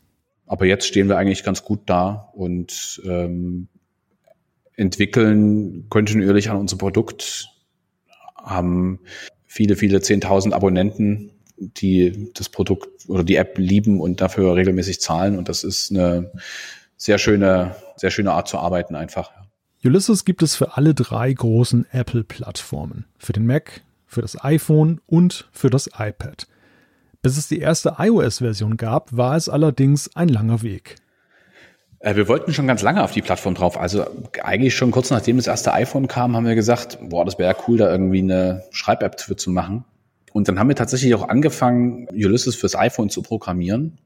Und es hat sich leider relativ schnell herausgestellt, dass die SDKs, also die Funktionen vom, vom Betriebssystem, die uns zur Verfügung gestellt werden als Entwicklern, einfach nicht ausreichend sind. Und da haben wir so ein bisschen rumgefummelt und haben rausgefunden, dass es auch Private API gibt, dass man sich da auch reinhacken kann. Und das war zu dem Zeitpunkt noch nicht verboten. Und als ich den ersten Prototypen so halbwegs am Laufen hatte und gesagt habe, eigentlich ist es ganz cool, kam prompt diese Entscheidung, jetzt ab sofort keine Private API mehr. Und damit ist dieses Projekt einfach gestorben. Es gab einfach keinen Weg, also wir hätten halt das halbe Betriebssystem nachprogrammieren können, aber die Funktion, die wir sozusagen gebraucht hätten, um so, sowas wie Highlighting, Farben, Einrückung und Textstile zu machen und sowas, das ging einfach nicht. Und da mussten wir dann halt äh, einsehen, okay, das, das wird nichts. Und dann kam iOS 7. Und iOS 7 hat tatsächlich endlich die technische Voraussetzung gebracht, dass wir Ulysses vom Mac auf äh, iPhone und iPad portieren konnten. In der Zwischenzeit hatten wir das Ulysses auch nochmal komplett neu geschrieben und wussten schon, okay, irgendwann wird es auch für mobil gehen. Da haben wir sozusagen schon die Grundlagen geschaffen. Und dann war es soweit, dass es endlich ging und hat trotzdem, glaube ich, ich weiß gar nicht, anderthalb Jahre gedauert oder so. Und dann haben wir es erstmal nur fürs iPad gemacht, weil uns iPhone einfach zu, auch, der, der Sprung war zu groß. Ne? Du kommst halt von einem Mac, du hast eine große Interface mit Paletten und oder, oder und Sidebars und Buttons und allem möglichen Krimskrams und kannst du überhaupt nicht vorstellen, wie du das so klein machen sollst, dass es auf dem iPhone passt. Und das haben wir dann aber tatsächlich hingekriegt, indem wir erst aufs iPad gegangen sind, weil vom Mac, das iPad könnte man ja so ein bisschen so ganz, ganz grob beschreiben als ein sehr kleiner Mac, ne, mit ein bisschen mit anderer Benutzung, aber so von der Struktur her, was kriegt man wohin?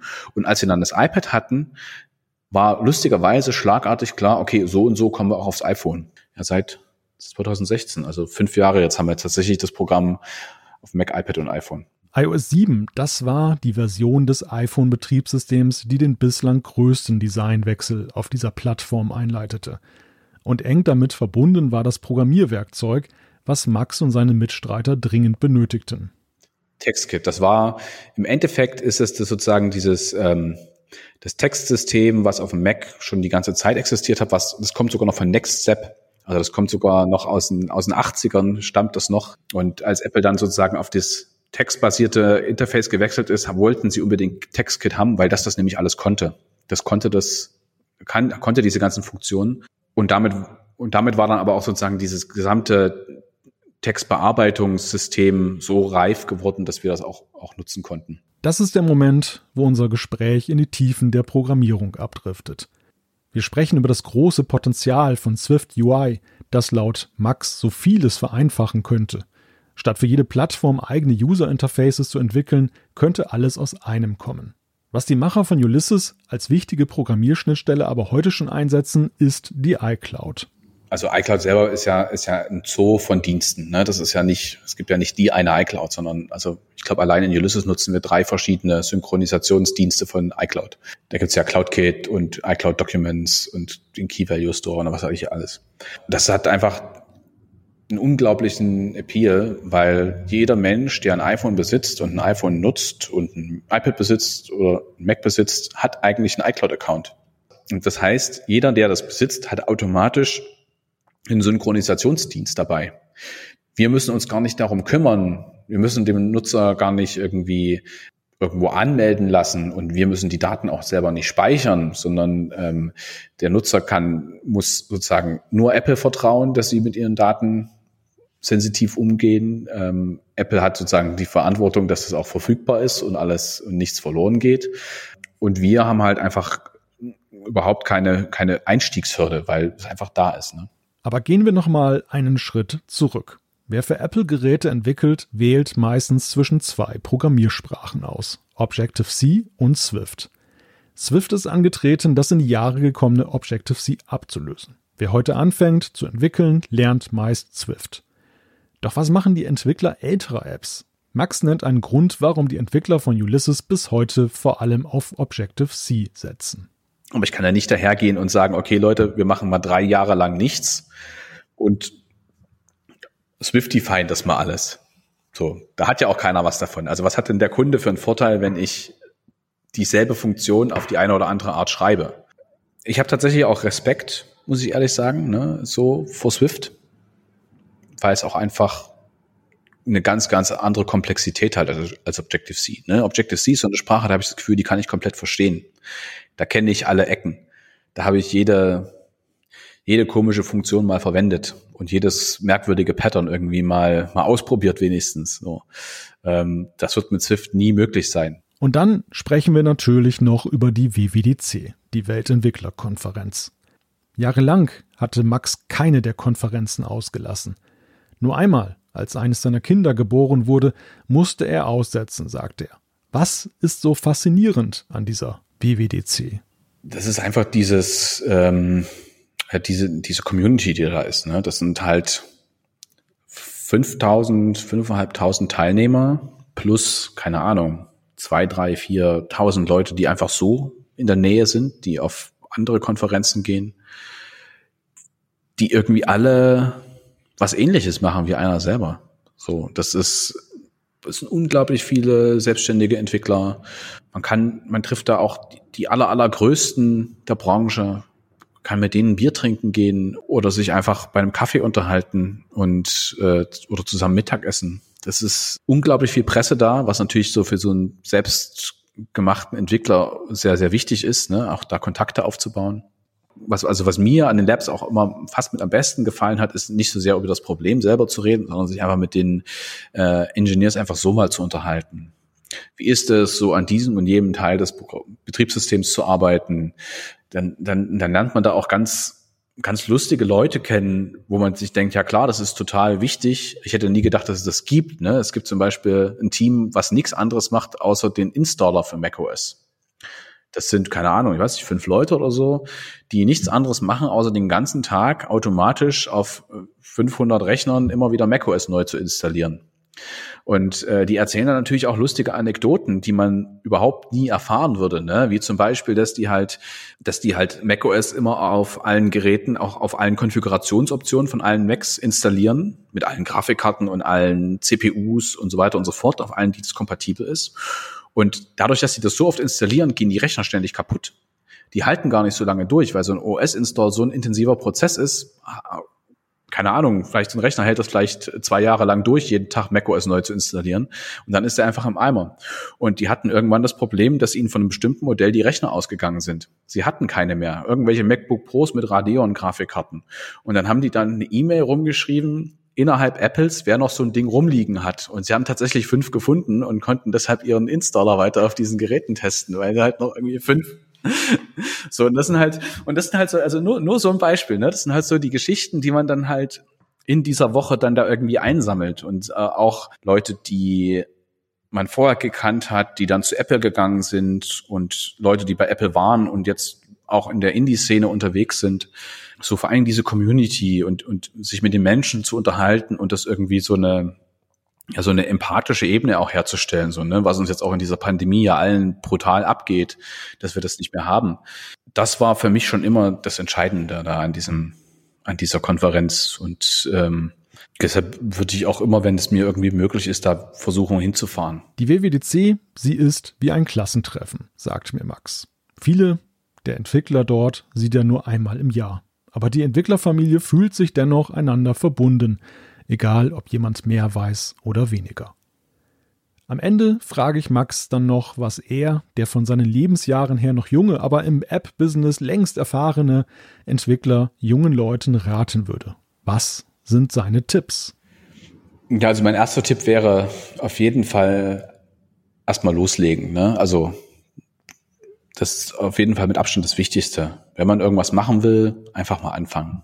Und äh, lieber erstmal irgendeine schreckliche Version veröffentlichen, als gar nichts zu veröffentlichen. Weil auf dem Weg dahin, äh, ein erfolgreicher selbstständiger Entwickler zu werden, muss man erstmal ein unerfolgreicher, unerfolgreicher selbstständiger Entwickler sein. Und damit man das überhaupt sein kann, braucht man überhaupt erstmal was, was man veröffentlicht hat. Das heißt, diesen Schritt muss man irgendwann gehen. Ähm, was ich auch unbedingt sagen würde, ist, äh, hört auf Feedback, was ihr kriegt. Das ist ganz, ganz, ganz wichtig. Ähm, holt euch Meinung von Leuten ein und dann aber immer einen Schritt zurückgehen und sich überlegen, was wollen die eigentlich? Ne? Also die kommen halt und sagen, ah, ich hätte gern, dass dieser Button rot sein sollte. Und äh, dann überlegt ihr, warum will der den rot haben? Ah ja, der findet den nicht. Na gut, vielleicht muss ich ihn nur irgendwo anders hintun. Ne? Also sozusagen, solche, solche, solche Gedanken muss man sich machen. Ne? Also man kriegt, nehmt das Feedback, was ihr kriegt, nehmt es ernst. Das ist das, was wir lange, lange lernen mussten, auch viele Haare beigelassen haben, äh, wenn wir das nicht gemacht haben. Aber was ultimativ am Ende schon auch ein entscheidender Faktor war, dass wir immer geguckt haben, welches Problem wollen wir eigentlich lösen. Gibt es da nicht auch eine einfachere Lösung dafür? Ja, ich muss ja nicht mit dem Hubschrauber zum Einkauf fliegen, vielleicht reicht auch ein Fahrrad. Ne?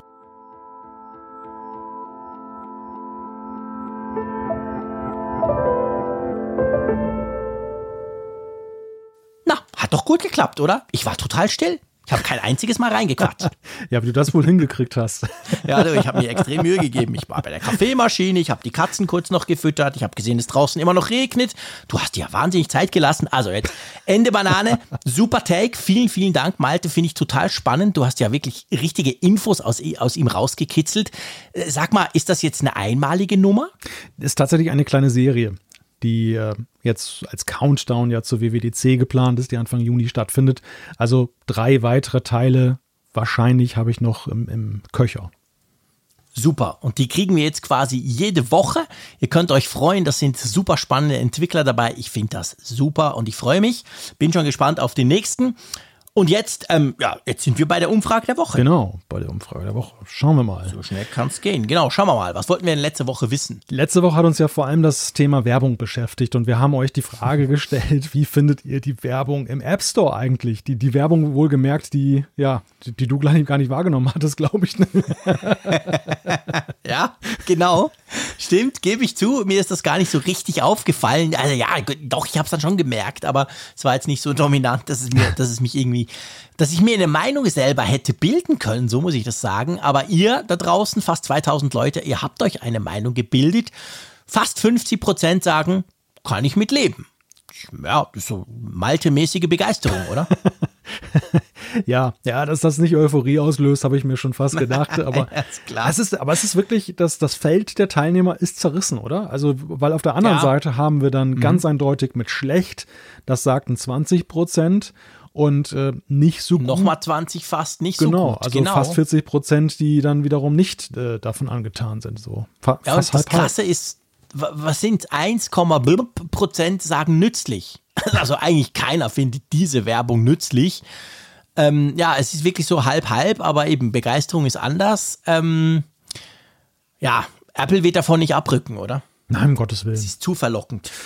Ja, also die, die Interessen sind ja nicht nur auf Apples Seite, sondern auch die Entwickler oder viele Entwickler sind ja daran interessiert, diese Möglichkeit zu haben, um aus, äh, ja, du hast ja als, die, als Entwickler, wenn du auch ein bisschen noch, sag mal, finanzkräftiger bist, zum Beispiel ein Unternehmen, was eine App an den Mann bringen möchte und die Frau, du hast ja folgendes Dilemma. Wenn du nicht gefeatured wirst von Apple, oder wenn du jetzt dann nicht in den Charts auftauchst, weil die Leute dich sowieso runterladen, weil du bekannter Name bist, dann hast du ja das Problem, dass innerhalb dieses App Store Kosmos du gar nicht aus deinem, aus, aus deinem Silo rauskommst. Ne? Und, ja. und dementsprechend die Werbung eröffnet dir die Möglichkeit, in das Bewusstsein von den Nutzern, anderen Nutzern zu geraten ohne eben mhm. darauf setzen zu müssen, dass Apple dich jetzt der ja, Empfehlung würdig erachtet.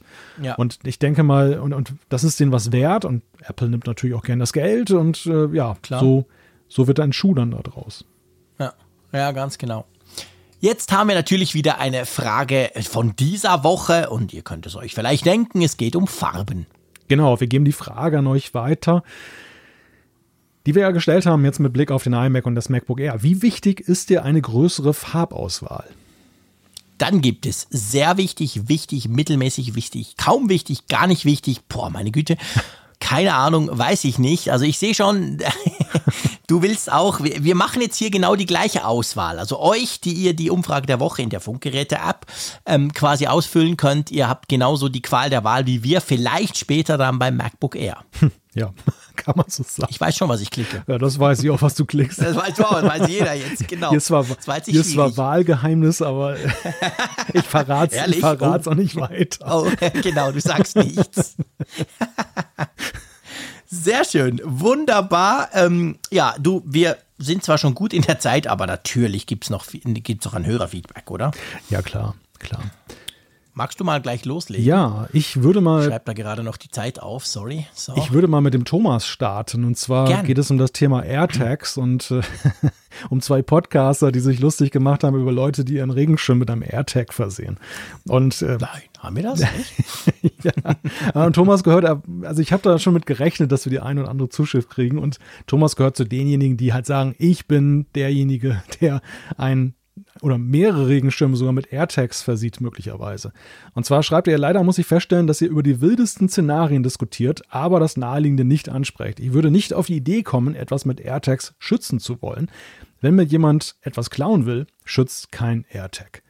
Jean-Claude hat mehrere Wetter-Apps, darum kommt er in normalen Zeiten, also nicht in Corona, immer ohne Regen bis ins Büro, aber ich nehme oft einen Schirm. Nach der Arbeit scheint dann die Sonne und er bleibt im Büro liegen, meist ein halbes Jahr und zwar so lange, bis es genau zu Feierabend regnet. Danach liegt er ein paar Wochen im Auto, bis er wieder zu Hause ankommt. Man braucht also immer mehrere, um eine gewisse Grundabdeckung zu erhalten. der, der, Wert spielt des Schirm, des, der, der Wert des Schirmes spielt überhaupt keine Rolle. Es geht einfach darum zu wissen, wo man ihn als letztes gelassen hat. Also der, der Logik jetzt folgend von Thomas, er hat halt dann mehrere Schirme, aber mhm. der Schirm, der dann nach Feierabend mitgenommen wird, der liegt dann vielleicht auch mal im Kofferraum plötzlich und man nimmt ihn dann erstmal nicht mit und dann fragt man sich ein halbes Jahr später, wo ist denn wohl mein Büroschirm geblieben? Mhm. Ja, also ähm, ich habe mich tatsächlich lustig gemacht, weil ich es mehr mit dem Wert quasi assoziiert habe. du hast grundsätzlich absolut recht. Ich frage mich dann zwar, um, um jetzt das quasi noch auf die Spitze zu treiben, Thomas. Wenn du jetzt weißt, dank deinem AirTag, dass dein Schirm mal wieder im Büro liegen blieb, aber am Morgen, wenn du aus der, aus der Tür kommst, schüttet es, dann nützt dir das ja primär nichts. Also du müsstest ja. dann schon beim Losgehen oder im Auto merken, oh, der Schirm ist noch im Büro, Moment, ich gehe nochmal zurück, ich hole mhm. den noch weil allein das Problem der mehreren Schirme, die du brauchst, um eine Grundabdeckung, ein herrliches Wort in diesem Zusammenhang, finde ich, zu erreichen, da hilft dir ja dann der AirTag eigentlich nicht. Beziehungsweise, was dir eben da helfen würde, wäre diese Funktion, piep, piep, piep, hey, du hast mich doch liegen ja, lassen. Ja, genau. Haben wir ja schon drüber gesprochen. Das Paradebeispiel. Hm. Genau, das Paradebeispiel. Aber die Frage ist ein bisschen, wie, wie macht er den an? Macht er das mit diesen Loops dann oder? Wie würdest du jetzt einen Schirm befestigen? Also ich merke einfach, ich bin wahrscheinlich einfach, ich habe die, ich habe schlecht, ich habe keine guten Schirme. Mhm. Mein Schirm, der, der bricht auseinander, wenn ich so einen schweren AirTag dranhänge. Also ich habe nur Billigschirme offensichtlich. Naja, es gibt ja, viele Schirme haben ja oben so ein kleines Benzel dran, da, wo du sie dann sozusagen übers Handgelenk machen kannst. Und du könntest ja jetzt mhm. entweder da so ein. Und da könntest du einen du kannst einhängen. Entweder da einen Loop einhängen oder du nutzt ja. diese, diese Öse, an der das Benzel befestigt ist und, und äh, wirkst da irgendwie. Und tust durch, den, den, durch das Loch den Keytag durch. Nee, den Keytag äh, machst du da irgendwie ja, dran oder so. Genau. Also das, das, da das könnte ich mir als Lösung vorstellen. Vielleicht ja. noch ein kleiner Disclaimer. Ähm, Thomas kommt nicht aus St. Gallen, weil natürlich die die Vermutung jetzt naheliegen könnte. Stimmt, ja. Wegen des vielen Regens, nah. den er da offenbar hat. Aber er kommt auch nicht von der Nordsee. Ich meine, bei dir regnet es ja auch ab und zu. Ja, ja, also. Beziehungsweise bei, bei euch bräuchte man ja einen Schirm. Also ich weiß das nur von Holland. Ich nehme an, bei euch ist es ähnlich. Ich habe mal einen Schirm in Holland gekauft. Mhm. Der war dann auch erstaunlicherweise viermal teurer als mein Schirm hier. Und wenn ein Schweizer das sagt, ist das grundsätzlich schon erstaunlich. Oh, ja. Aber der war auch bei Windstärke 9 und diesem Schiedwetter, das es manchmal an der Nordsee gibt, war der auf der Düne problemlos nutzbar. Mhm. Also der hatte dann so spezielle Verstrebungen, der war einfach deutlich stärker. Das ist, das ist richtig. Also hier an der See ist man tatsächlich gut beraten, sich einen stabileren Schirm zu kaufen mhm. und nicht diese klassischen äh, Mini-Faltdinger, die so ganz ja, dünne genau. mit, äh, ja, Billigmetallstreben haben. Die, die falten sich nämlich dann schnell um und dann sind sie hinüber. Äh, ja, das stimmt. Also vielleicht ist das ein Punkt, aber ich muss tatsächlich auch für die Schirmbesitzer mal eine Lanze brechen. Ähm, manchmal ist es ja auch der ideelle Wert. Also ich habe so einen sehr stabilen Regenschirm im Kofferraum, der, ähm, den habe ich irgendwann mal so als Werbegeschenk gekriegt und ähm, das Unternehmen so mit dem Namen gibt es auch gar nicht mehr. Und der ist irgendwie so ein Sammlerstück für mich geworden. Und hier und da habe ich den auch schon mal stehen gelassen, wenn es geregnet hat und dann, dann packst du den vorne in so einen Schirmständer rein und dann rennst du nachher weg, ohne dran zu denken, weil wieder Sonnenschein ist. Zum Glück habe ich ihn jeweils wiedergekriegt, weil ich dann noch dran gedacht habe. Aber es war immer dann halt auch blöd, dieser Panikmoment. Oh Mist, ich habe meinen Schirm irgendwo vergessen, aber wo ist er denn bloß? Und mhm. da wäre so ein AirTag natürlich dann rein ideell dann so eine witzige Geschichte, dass man dann nachgucken kann, äh, wo, wo hat man ihn, wo dann, dann spart man sich zumindest erstmal diese, dieses äh, Erinnerungskram, wo war ich denn heute überall und wo könnte er denn jetzt geblieben sein? Ja. Der ideelle Wert des Schirms von Malte. Interessant, siehst du, also lieber Thomas, deine Zuschrift, die hat bei uns ganz viel ausgelöst. Wir haben uns jetzt eine ganze Weile über Schirme unterhalten. Wer hätte das gedacht, obwohl wir beide nicht in St. Gallen wohnen. Aber ja, cool. Also ich, ich, ich nehme das nicht nur zur Kenntnis, sondern ich kann das absolut nachvollziehen. Stimmt, macht Sinn. Man könnte durchaus an einem Schirm einen AirTag oder an den Schirmen mehrere AirTags quasi befestigen. Und dadurch hätte man sofort ähm, einen Überblick über sein Schirmimperium. Genug Schirmchats. So, genug Schirmchats. Komm, einen machen wir noch. Einverstanden? ja, ja. Und zwar ähm, geht es ähm, um den Alex, der uns schreibt. Da ging es um die ATT-Diskussion, also die App Tracking Transparency. Er schreibt, für eine App bezahlen, um keine Werbung zu sehen, heißt ja nicht automatisch, dass die Entwickler nicht trotzdem Statistiken führen, Reichweiten, Nutzerkreis etc. und diese gerne auswerten würden. Und vielleicht ist es in Zukunft nötig, ins Kleingedruckte der App sich einzuarbeiten oder einfach das Tracking grundsätzlich zu unterbieten, wie ich zum Beispiel, und wie bisher zu bezahlen, um keine Werbung eingeblendet zu bekommen. Für mich, egal wie ärgerlich das für mich und euch ist, bedeutet bezahlen für Werbefreiheit nicht automatisch, dass die Entwickler keine Daten auswerten. Wie weit die Auswertung geht, das ist dann der moralische Index der Firma, die hinter der App steht. Da hat er natürlich recht. Es ging darum, ich habe ja gesagt, ja komisch, ich habe eine App, da habe ich extra bezahlt, damit die Werbung weg ist. Und ich habe trotzdem die Frage bekommen, ob diese App mich tracken darf. Mhm. Und das ist ein guter Punkt, stimmt. Soweit habe ich damals gar nicht überlegt. Klar, ich habe zwar keine Werbung, aber es gibt ja auch die anderen Möglichkeiten, die er da beschreibt, oder? Ja, ich, also ich habe es tatsächlich, aber wenn du es so sagst, äh, dann ich habe es gar nicht so wahrgenommen, dass, dass wir diesen, diese Verbindung gezogen haben. Dass, ja, ich habe die gezogen. Okay, du hast die gezogen. Hab ich, dann habe ich nicht ja. zugehört. Ja, das bin ich mir es gewöhnt. Wird, es wird immer, ja nichts Neues. Es wird immer schlimmer. Ne? Wir reden ja hier eineinhalb Stunden jeweils aneinander vorbei, einmal pro Woche. Das gehört auch dazu. Und das seit fünf Jahren. Das seit fünf Jahren, meine Güte. Ja, nein, also es, das, also es stimmt erstmal, ja, das, das ist, das ist keine Garantie, dass, dass der Datenhunger geringer ist. Ähm, ich würde es eher umgekehrt sehen. Also ich, mhm. es ist bei einer kostenlosen App grundsätzlich ja so, dass dem, dass dem Entwickler, wenn er das, wenn er da irgendwie von leben muss oder die Firma, ja gar keine andere Wahl bleibt, als dann eben mit deinen Daten, mit der Werbung ja. was zu machen, ähm, weil einfach Stimmt. alles andere ausgeschlossen ist durch eben den Verzicht auf Monetarisierung. Also ähm, es ist kein, keine Automatik, dass dann eben das umgekehrt nicht passiert, aber es ist auch andererseits ausgeschlossen, dass eben die Daten nicht erhoben werden, wenn jemand professionell Apps anbietet. Mhm. Und ähm, ja, ja, natürlich. Aber zu, zu, der Frage mit dem Kleingedruckten, ich, ich glaube, man muss gar nicht ins Kleingedruckte gucken. Apple hat doch extra diesen, diesen Nutrition Facts Zettel da eingeführt, dass man im App Store gucken kann, ja, eben wie steht es denn um die genau. Privatsphäre, wie steht es denn um genau. den, den Datenschutz. Genau dafür. Ja. ja, genau, dort könnte man das tatsächlich nachschauen. Hey, Vielen Dank an euch da draußen mal wieder. Also euer Feedback ist einfach immer cool und bringt uns manchmal auf merkwürdige Ideen. Umso besser hoffe ich jetzt mal. Aber ich würde vorschlagen, da du ja so wahnsinnig viel gequasselt hast mit diesem Entwicklertyp, wir kommen langsam zu einem Ende. Einverstanden? Ja, ja, ja. Ja, jetzt also definitiv. Nächste Woche ist auch wieder eine schöne Woche und äh, jetzt wünsche ich euch zuerst mal einen schönen Freitag am Donnerstag sozusagen. Nämlich, wenn ihr das natürlich schon am Donnerstag hört, wenn ihr es später hört, dann ist es halt durch. Wünsche ich euch eine schöne Auffahrt oder Papatag oder wie auch immer das bei euch heißt. Völlig wurscht, Hauptsache frei. Ähm, schreibt uns, was ihr davon haltet, was wir hier so quasseln und auch was ihr für Ideen habt. Und vielen Dank natürlich vor allem an dich, lieber Malte. Hat Spaß gemacht, über Regen, über Schirme zu diskutieren und vor allem aneinander vorbei zu diskutieren. Ich freue mich schon, dass wir das nächste Woche wieder tun können und sage wie immer Tschüss aus Bern. Ja, den Dank kann ich nur zurückgeben, lieber Jean-Claude. Und ja, wir hören uns nächste Woche wieder. Bis dann. Tschüss von der Nordsee.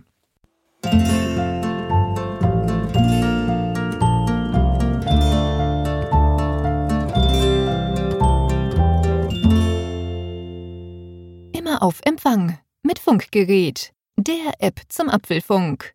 Lade dir jetzt Funkgerät für iOS und Android kostenlos im App Store und bei Google Play.